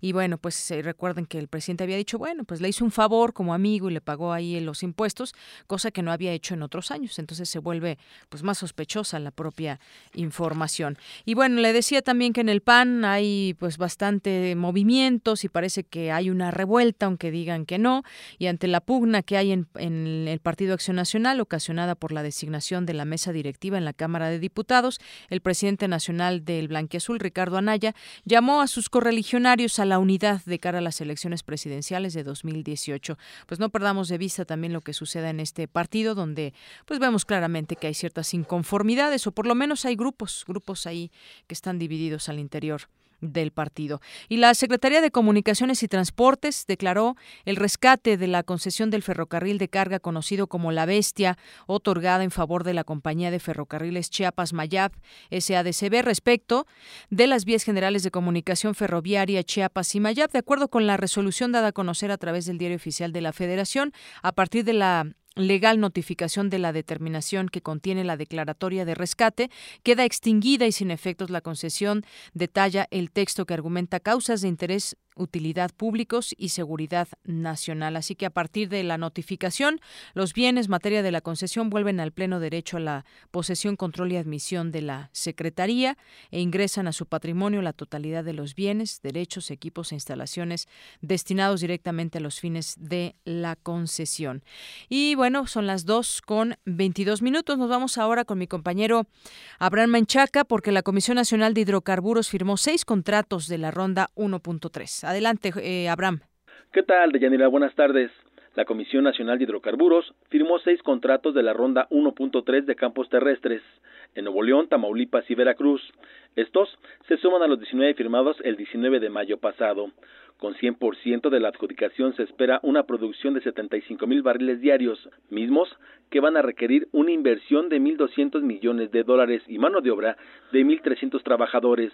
De Yanira, además, la Comisión Nacional de Hidrocarburos aprobó que 26 empresas, incluida Pemex, participen en la licitación de la Ronda 1.4, que corresponde a aguas profundas del Golfo de México. Escuchemos al doctor Fabio Barbosa, académico del Instituto de Investigaciones Económicas de la UNAM. La licitación número 4 de la ronda 1 es llamada la joya de la corona. En esta licitación se ofrecen 10 bloques para exploración en aguas profundas del Golfo de México. El problema con esta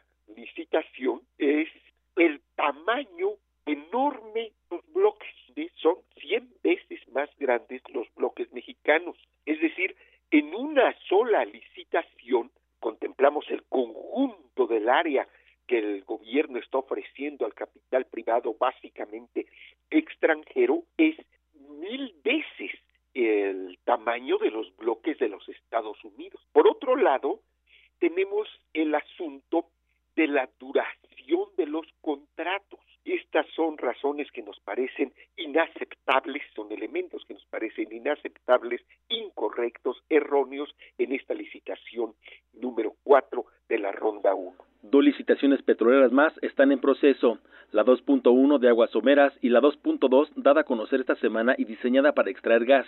Por cierto, ya son 37 empresas privadas que operan campos petroleros en México. Hasta aquí la información de Yanira. Buenas tardes.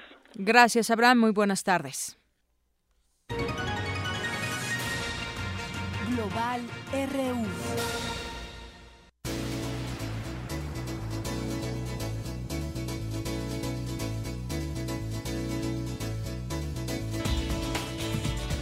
Y en nuestra información internacional, desde el lunes cesa el fuego definitivo con las FARC. Ya el presidente colombiano Juan Manuel Santos anunció que el cese definitivo del fuego, ya el cese definitivo con las Fuerzas Armadas Revolucionarias de Colombia, las FARC, comenzará el próximo lunes y entregó al Congreso el texto del acuerdo de paz logrado con la insurgencia, trámite que permitirá al legislativo aprobar la convocatoria a un plebiscito para que los colombianos avalen o rechacen los pactos dijo que como jefe de Estado y comandante en jefe de las Fuerzas Armadas ha ordenado el cese del fuego definitivo con las FARC a partir de las 0 horas del próximo lunes 29 de agosto, informó el gobernante en la sede del Congreso un día después de que el gobierno y los rebeldes firmaron el acuerdo final para la paz en una ceremonia en La Habana. Y en más información internacional, Italia declara estado de emergencia tras el terremoto en Amatrice. Se siguen produciendo réplicas y el número de fallecidos no deja de aumentar, pero también las dudas sobre si una parte de las terribles consecuencias del terremoto que sacudió el centro de Italia durante la madrugada del miércoles se debe a negligencias en la construcción o la rehabilitación de algunos edificios en una zona conocida por su gran actividad sísmica. El gobierno de Mateo Renzi se encuentra ahora ante el desafío de reconstruir con rapidez, transparencia y eficacia los pueblos afectados, algunos de ellos casi borrados del mapa y no repetir el fiasco de Silvio Berlusconi tras el terremoto que golpeó en 2009 la vecina localidad de La Cuila. Ciento, eh, siete años después, un buen número de afectados sigue viviendo en barrancones prefabricados y una parte de los fondos destinados a, las, a la reconstrucción se perdió por el sumidero de la burocracia y la corrupción. Así que, pues eso es lo que está sucediendo allá en Italia. Y también allá en Brasil hay información donde presentan en este país pruebas contra Dilma, el juicio político contra la presidenta suspendida de Brasil, Dilma Rousseff. Inició ayer en Brasilia el presidente del Supremo Tribunal Federal, Ricardo Lewandowski, abrió la sesión del juicio pidiendo que los senadores dejen de lado sus posturas ideológicas y sus preferencias políticas. Dijo que ahora los senadores se convierten en verdaderos jueces y por lo tanto deben dejar de lado sus preferencias para actuar con la máxima objetividad. Eso es lo que está sucediendo en un panorama muy amplio a nivel internacional. Y bueno, nos vamos ya en un momentito más, nos vamos en un momentito más con Dulce Wet que ya nos acompaña aquí en cabina para conocer pues recomendaciones acerca de música aquí en Melomanía RU. Prisma RU. Un programa con visión universitaria para el mundo.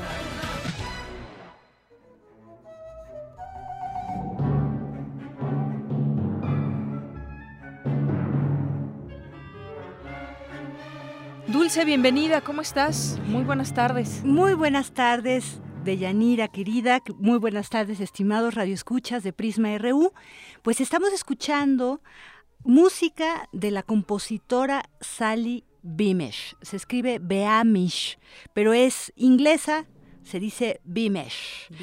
Bueno, esta compositora cumple 60 años y si bien es cierto que también hoy recordamos por su fallecimiento al compositor inglés Ralph Vaughan Williams y que bueno, también podríamos pasar algo de su música, pues ahora que estamos de moda con qué se hace diariamente en pro de la equidad o la igualdad de géneros, dije, bueno, al mismo tiempo que en México eh, Federico Ibarra cumple 70 años, Javier Álvarez y eh, Salvador Torre, que son de la misma edad, están cumpliendo precisamente 60 años. Bueno, conozcamos un poco lo que se hace del otro lado del charco. Sally Bimesh eh, estudió primeramente viola y es una gran intérprete de ese instrumento. Primero trabajó en música de cámara, en cuartetos y sextetos, pero sobre todo se basa mucho su música en el jazz y en la música folclórica del norte de Irlanda. El, lo que estamos escuchando ahorita es un concierto para flauta que le titula ella Calisco, es un fragmento del tercer movimiento. Sobre todo lo que he escrito más son conciertos. Ella tiene eh, dos conciertos, por ejemplo, solo dos sinfonías, pero tiene conciertos para trompeta, clarinete, saxofón, flauta, tres de viola, piano, dos de violín, uno de violonchelo, oboe y hasta otro de percusiones. Entonces es como que lo, lo, que más ha hecho. Y mucha de su música la consideran muy narrativa, muy cinemática en cierto, en cierto sentido, es muy colorida. Y ella opina que es como si fueran mini óperas, donde cada instrumento es de alguna forma un personaje, un protagonista. ¿No? Entonces recordémosla, está cumpliendo 60 años, está vivita y coleando, y escuchemos un poquito también de música de nuestro tiempo. Eh, Quisiera también ahora, si quieren, bajemos un poquito la música de, este concierto de Sally Bimesh. Y ahora vayámonos directamente a lo que ya Tamara nos había anunciado ayer, que es esta mm, colaboración entre la Dirección General de Música de la UNAM y el INDEX del MUAC, el Museo Universitario de Arte Contemporáneo, porque durante siete sábados distintos a partir de mañana y hasta el 19 de noviembre, tendremos siete conciertos extraordinarios de música de cámara. Esto es algo inédito, empiezan a ver las colaboraciones, nos da muchísimo gusto. Más adelantito, un mes más adelante, hablaremos también de una colaboración que hace la UNAM a través de estos espacios, de este, de este mismo foro que se le llama al auditorio el Index del MUAC con el Foro de Música Nueva, que ya son 38 años también, mira, igual que el Maratón de la Ciudad de México, qué, divertido. Pero, ¿qué les parece si escuchamos ahora a los maestros Fernando San Martán, que es el director general de música, y a Jorge Torres Sáenz? Jorge Torres Sáenz va a tocar uno de los conciertos, el segundo, el que viene el 10 de de septiembre. Ojalá que tengamos tiempo próximamente de poner un poquito de música de Morton Feldman, que la va a poner. Es un compositor fantástico, maravilloso. Pero, ¿qué les parece si escuchamos lo que los maestros nos dicen y cómo nos invitan a este concierto? Una de las piezas que de las que vamos a escuchar al mismo tiempo que escuchamos la entrevista, es el track número dos del disco. Ahí vamos a escuchar al mismo tiempo em, Voy viajando de Jorge Córdoba. Esa es una de las piezas que se interpreta en el concierto de mañana por Tumbenpach. Y hemos recordado mucho a Tumbenpach estos días. Hoy hablando de las desapariciones tú y de las fosas, que estamos en un país de fosas terriblemente, bueno, recordemos que la vez pasada la sugerencia melómana de hace ocho días fue precisamente la primera ópera que se hizo eh, con Tumbenpach. Es este mismo grupo que tiene otro repertorio completamente nuevo. Más allá de que algunos pensamos que le faltaba argumento, que no parecía ópera, que parecía cantata u oratorio, pues qué valiente, qué valor de, de, mujer de dar a conocer todas estas cifras, estos, estos desencuentros y estas historias. Pero bueno, Pasemos a otro, a, lo que ahora va a ser Tumbenpach una semana después, que es eh, este programa de música contemporánea. En la primera parte, muchos compositores centroeuropeos, en la segunda parte, latinoamericanos y mexicanos. Escuchemos a Fernando San Martín y Jorge Torres Sáenz, que nos saludan aquí en Prisma RU. Adelante.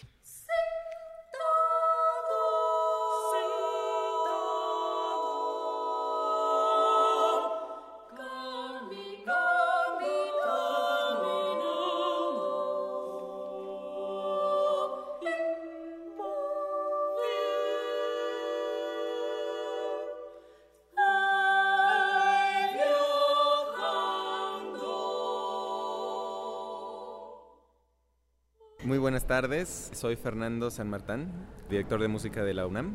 Primero, antes que nada, un saludo al auditorio de Prisma RU y bueno, aprovechar esta ocasión para invitarlos a este primer ciclo de música contemporánea en el MUAC.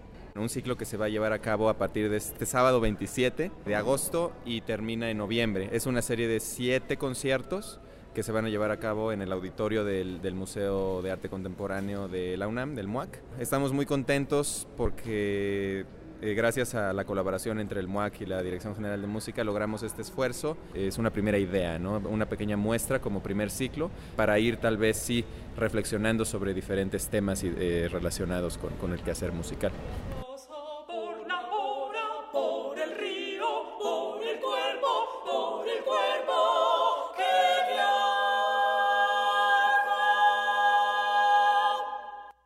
Bueno, soy Jorge Torres Sáenz, compositor e intérprete. Un saludo a nuestros escuchas de Prisma RU.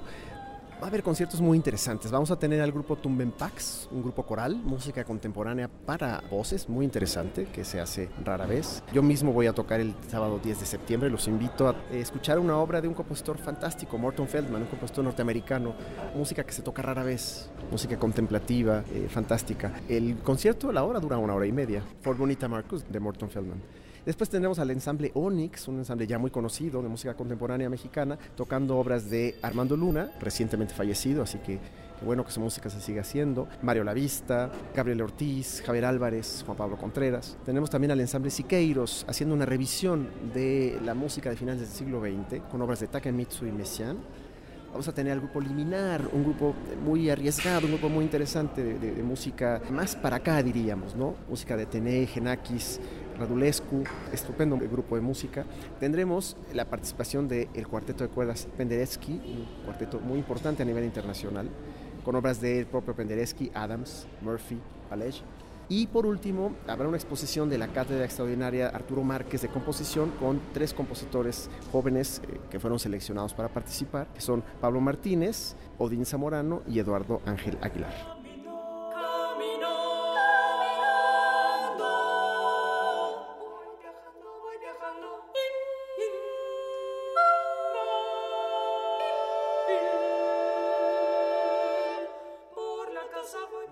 Al concierto del día de mañana en el Museo Universitario de Arte Contemporáneo, en el auditorio a las 12.30, donde tendremos al ensamble Tumbenpach. Fantástico programa dedicado a la música vocal. La música vocal es humanamente lo más cercano a la experiencia sonora. La voz y el corazón van juntos.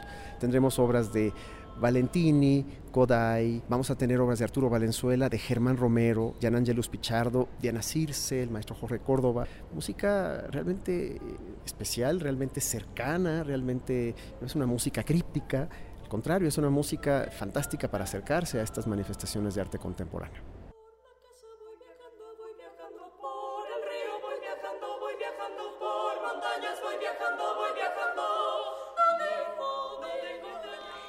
Y bueno, pues como tercera, hay tantas cosas en esta ciudad, pero como tercera invitación, quisiera que pues pensáramos un poco en la música de órgano. La música de órgano no es muy fácil.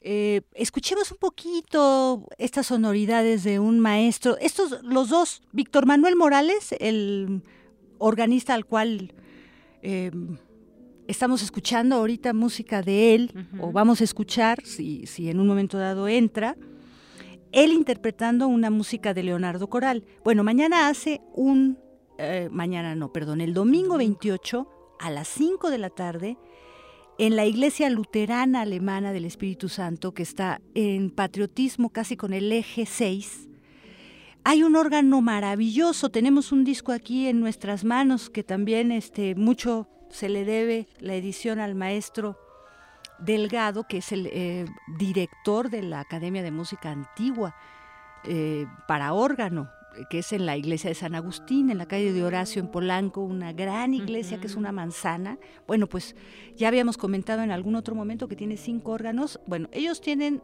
un regularmente conciertos a las 3 de la tarde después de la última misa que se da, ¿no? Y a las 3 de la tarde podemos ver cómo va la academia. Pero bueno, este también, alumno finalmente de esta Academia de Música Antigua, también ya se ha independizado un poquito mal. Es muy buen intérprete también de piano, acompañante sobre todo, Víctor Manuel Morales, pero es un extraordinario organista. ¿no? Estamos oyendo ahora sí ya un poquito una pieza eh, que se llama Percepciones de Leonardo Coral, fue hecha en el 2010. Y el domingo a las 5 de la tarde, ambos conciertos, el de la AMAO a las 3 de la tarde y este que invitó especialmente a las 5 de la tarde, son gratuitos. Vamos a escuchar cómo se oyen estas sonoridades. Para mí el órgano pues es el primer instrumento que podríamos decir electrónico, ¿no? Es eléctrico, bueno, o se hicieron eléctricos, recuerda que antes, bueno, pues eran hasta de nada más de de fuelles, eran mecánicos, ¿no? El órgano tiene verdaderamente una historia mucho, muy antigua, se usaba con los primeros cristianos en los primeros siglos, ¿no? Y después se llevó finalmente a, a las iglesias, a los templos, pero la particularidad que tiene el órgano de que yo toco y, oprimo una letra dentro del teclado y no pasa como con el piano o en el clavecín que se difumina muy rápido en el aire, pues su reverberancia, sino que los sonidos permanecen. Entonces, casi casi que es una invitación a escuchar distintas capas de sonidos y sus combinaciones, porque yo creo que es el gran laboratorio de composición ese instrumento, ¿no?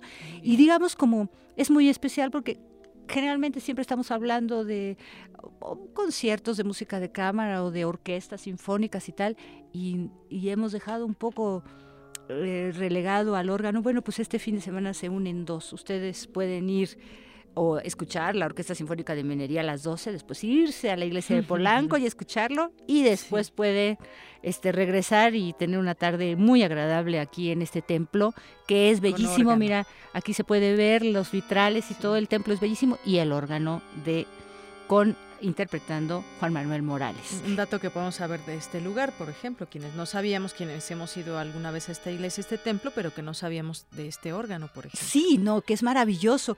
Fue construido en, en 1958 y es un órgano Frederick Wesenborn. No, pues buenísimo, buenísimo. bueno, pues este eso ha sido todo por hoy y esperemos volvernos a escuchar la semana próxima para tener Muchas más recomendaciones. Muchas gracias, Deyanira. Muchas gracias, a, ti. Nos despedimos con un poco de órgano, si te parece bien. Padrísimo. Gracias, Dulce Wet. Buenas tardes. Buenas tardes.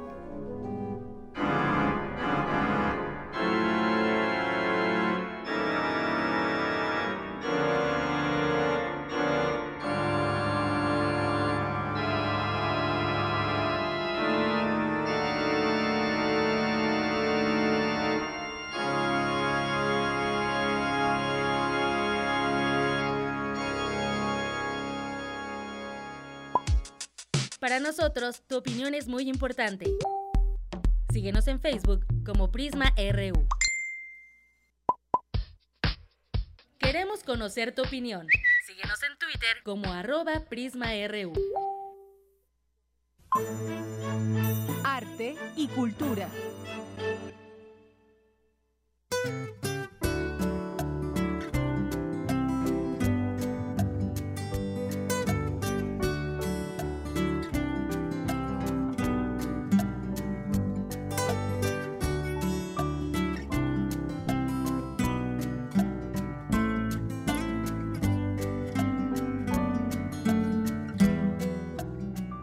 Bien, pues bueno, llegamos a la segunda parte de Cultura y ya nos ya se encuentra con nosotros Tamara Quiros. ¿Qué tal, Tamara? Deyanira, nuevamente te saludo con mucho gusto. Recientemente, la Fonoteca Nacional anunció la creación del Instituto para la, la Preservación y Fomento del Bolero en México con la finalidad de que la UNESCO registre este género musical como patrimonio intangible.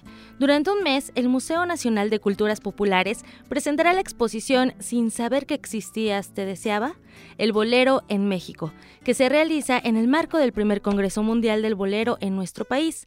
Y bueno, para, para brindarnos mayor información sobre esta exposición, esta tarde nos acompaña Rodolfo Rodríguez, director del Museo Nacional de Culturas Populares. Rodolfo, muy buenas tardes. Platícanos, ¿qué veremos en esta exposición?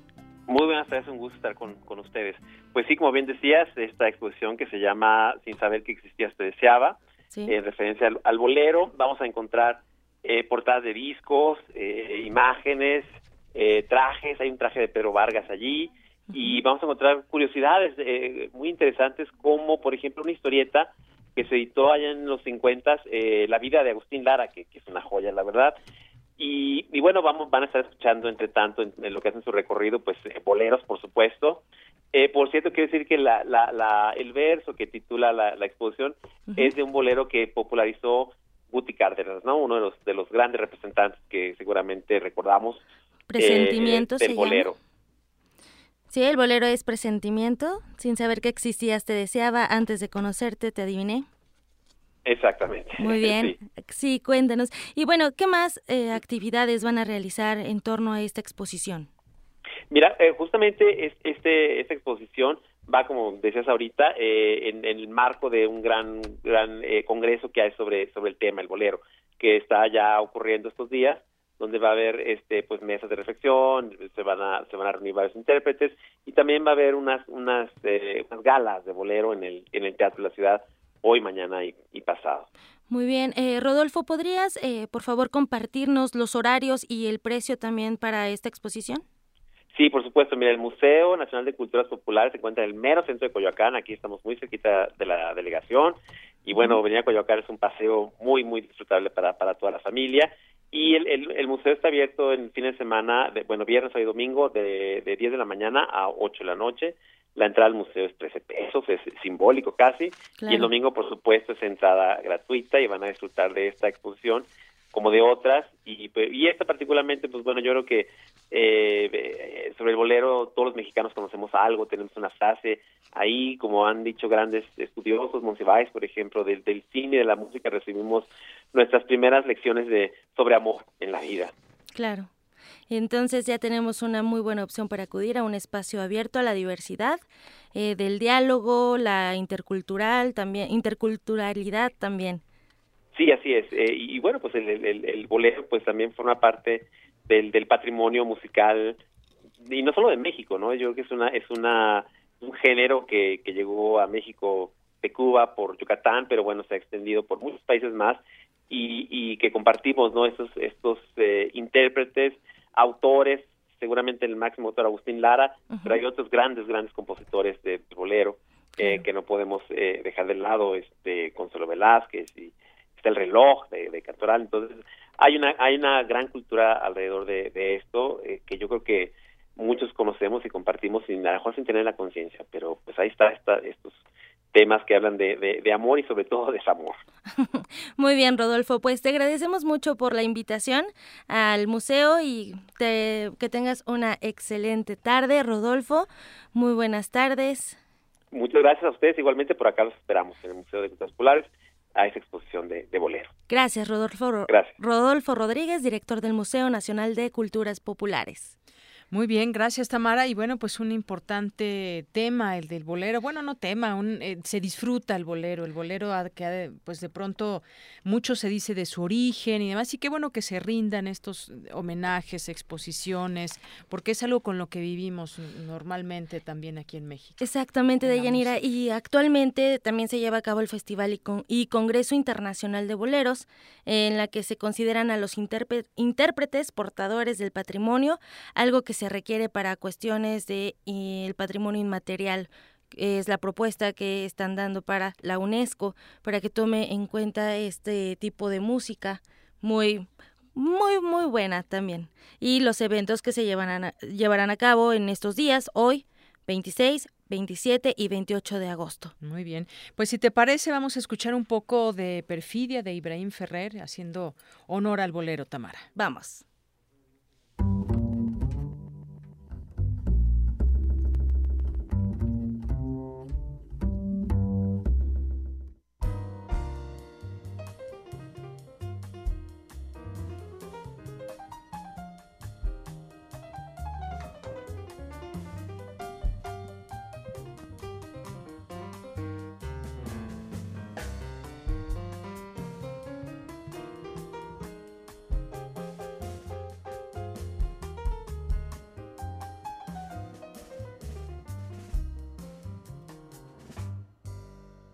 Nadie comprende lo que sufro yo.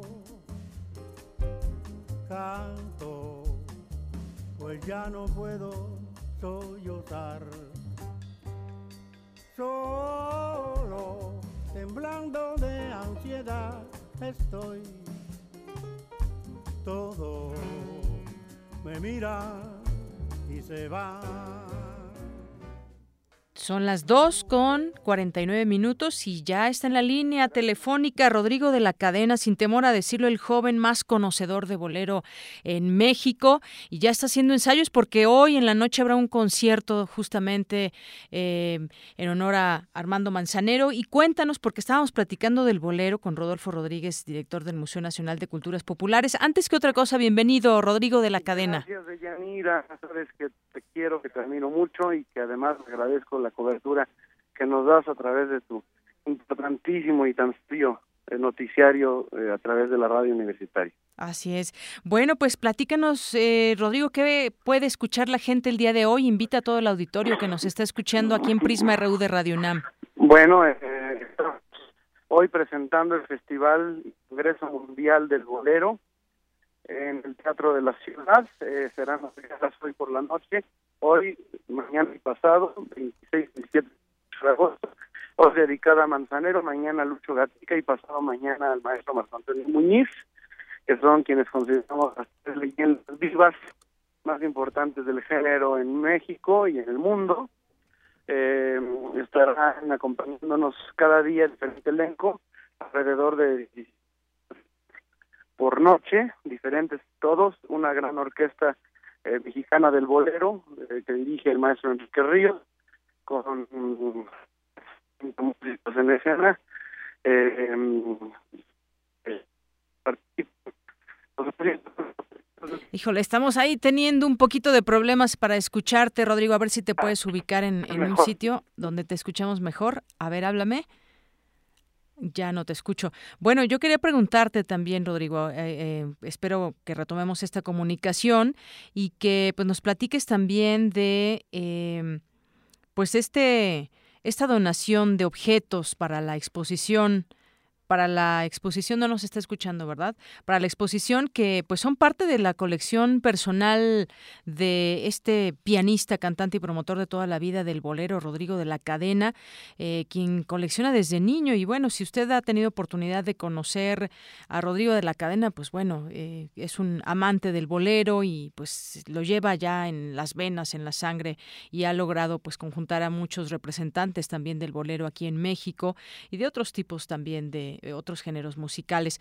Pero bueno, a- ojalá que logremos otra vez la comunicación con él y pues si no, vamos a, a- a seguir rindiendo honor también en estos espacios sobre el bolero. Son las 2.51.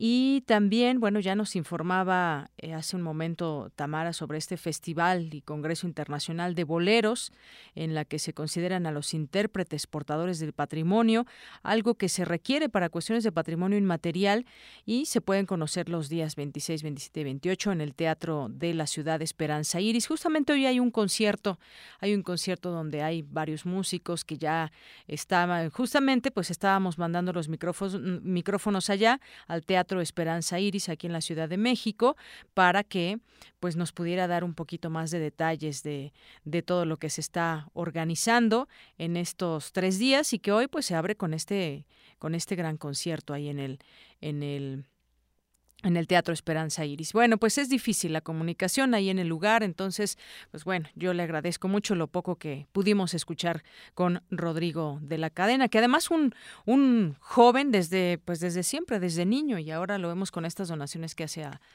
eh, sobre este tema del bolero, desde muy joven le gustó esta música y queremos platicar un poquito más con él sobre ello. Pero bueno, ya en otros en otras cosas, pues gracias a las personas que han participado en nuestro Vox Populi de hoy en redes sociales, la pregunta fue ¿consideras que en México los adultos mayores reciben un trato digno? El sí, el 67% nos dijo que sí y el 33% nos dijo que no y también nos escriben por aquí la perspectiva y reivindicación de género moda. Saludos. Bueno, pues gracias por sus comentarios aquí en arroba prisma RU. Son las 2 con 53 minutos.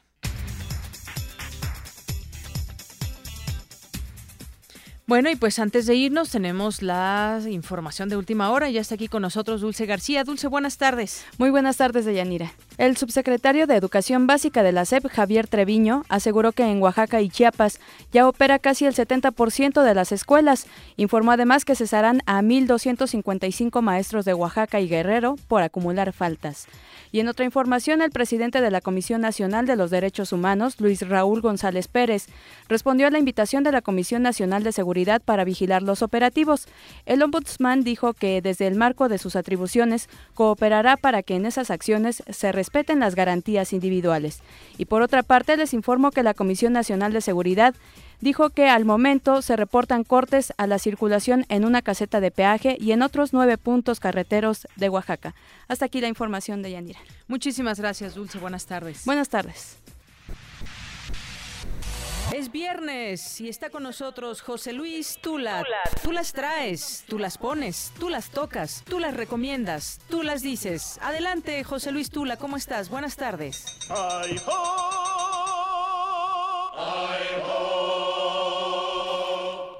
¿Qué tal, qué tal, qué tal, Deyanira? ¿Cómo estás? Buenas tardes, buenas tardes a nuestro auditorio. Cada vez mejoras tu Sí, voz, ahí, ¿eh? va, ahí vamos, vamos practicando. ¡Ay, ho! Cada vez, cada vez me sale mejor. He estado practicando todas las tardes. Pues bueno, el miércoles de esta semana amanecimos con la noticia de un terremoto en Italia que dejó cientos de muertos y cuantiosos daños materiales, así que, en solidaridad con el pueblo italiano, hoy recomendamos Penso Positivo de Lorenzo Cherubini, mejor conocido como Giovanotti. Este tema vio la luz en 1994 con la publicación del disco denominado Lorenzo. Así que, si te parece bien, mandemos pensamientos positivos y solidarios a nuestros amigos y hermanos italianos. Hoy, 26 de agosto, a las casi ya 15 horas, faltan 5 minutos, queda inaugurado el fin de semana. Penso positivo de Giovanotti. Pues muchísimas gracias. Ahorita la escuchamos esta propuesta, Tula. Y con esto nos despedimos. Que tenga usted un gran fin de semana. Nos escuchamos el próximo lunes. Y bueno, pues a nombre de todo el equipo se despide aquí en los micrófonos de Yanira Morán. Hasta lunes.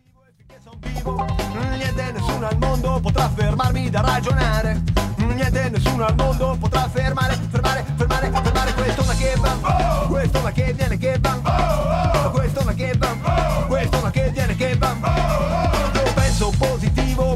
ma non vuol dire che non ci vedo.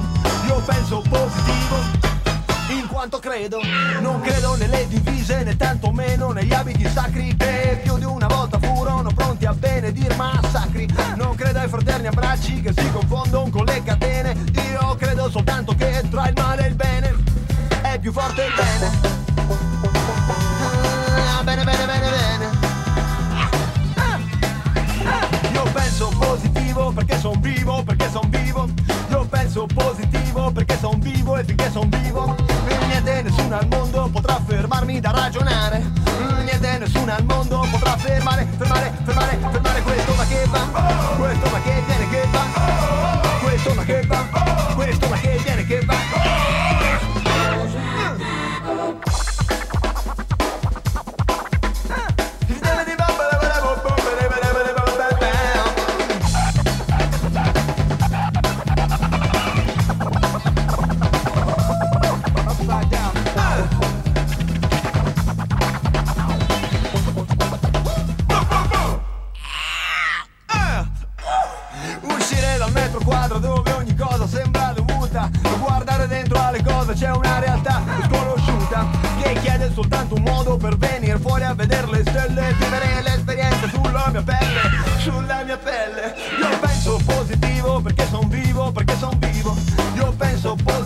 perché son vivo e finché son vivo Niente, nessuno al mondo potrà fermarmi da ragionare. Niente, nessuno al mondo potrà fermare, fermare,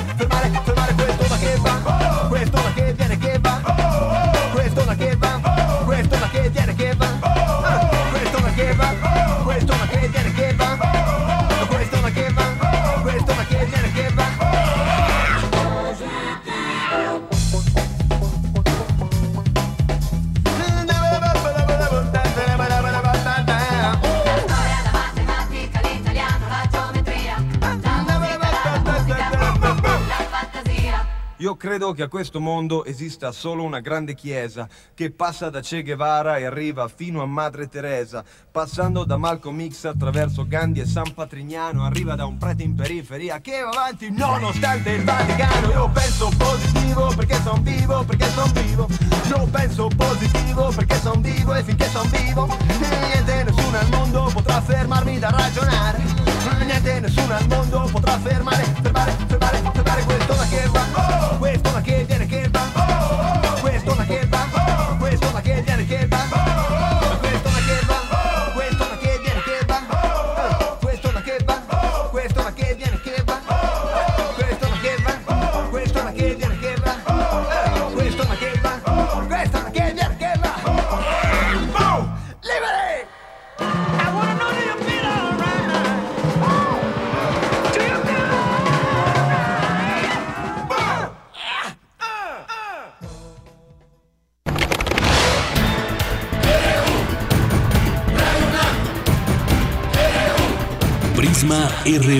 Los perfiles del acontecer universitario de México y el mundo en una frecuencia. De lunes a viernes, de 1 a 3 de la tarde. Radio UNAM. Clásicamente informativa.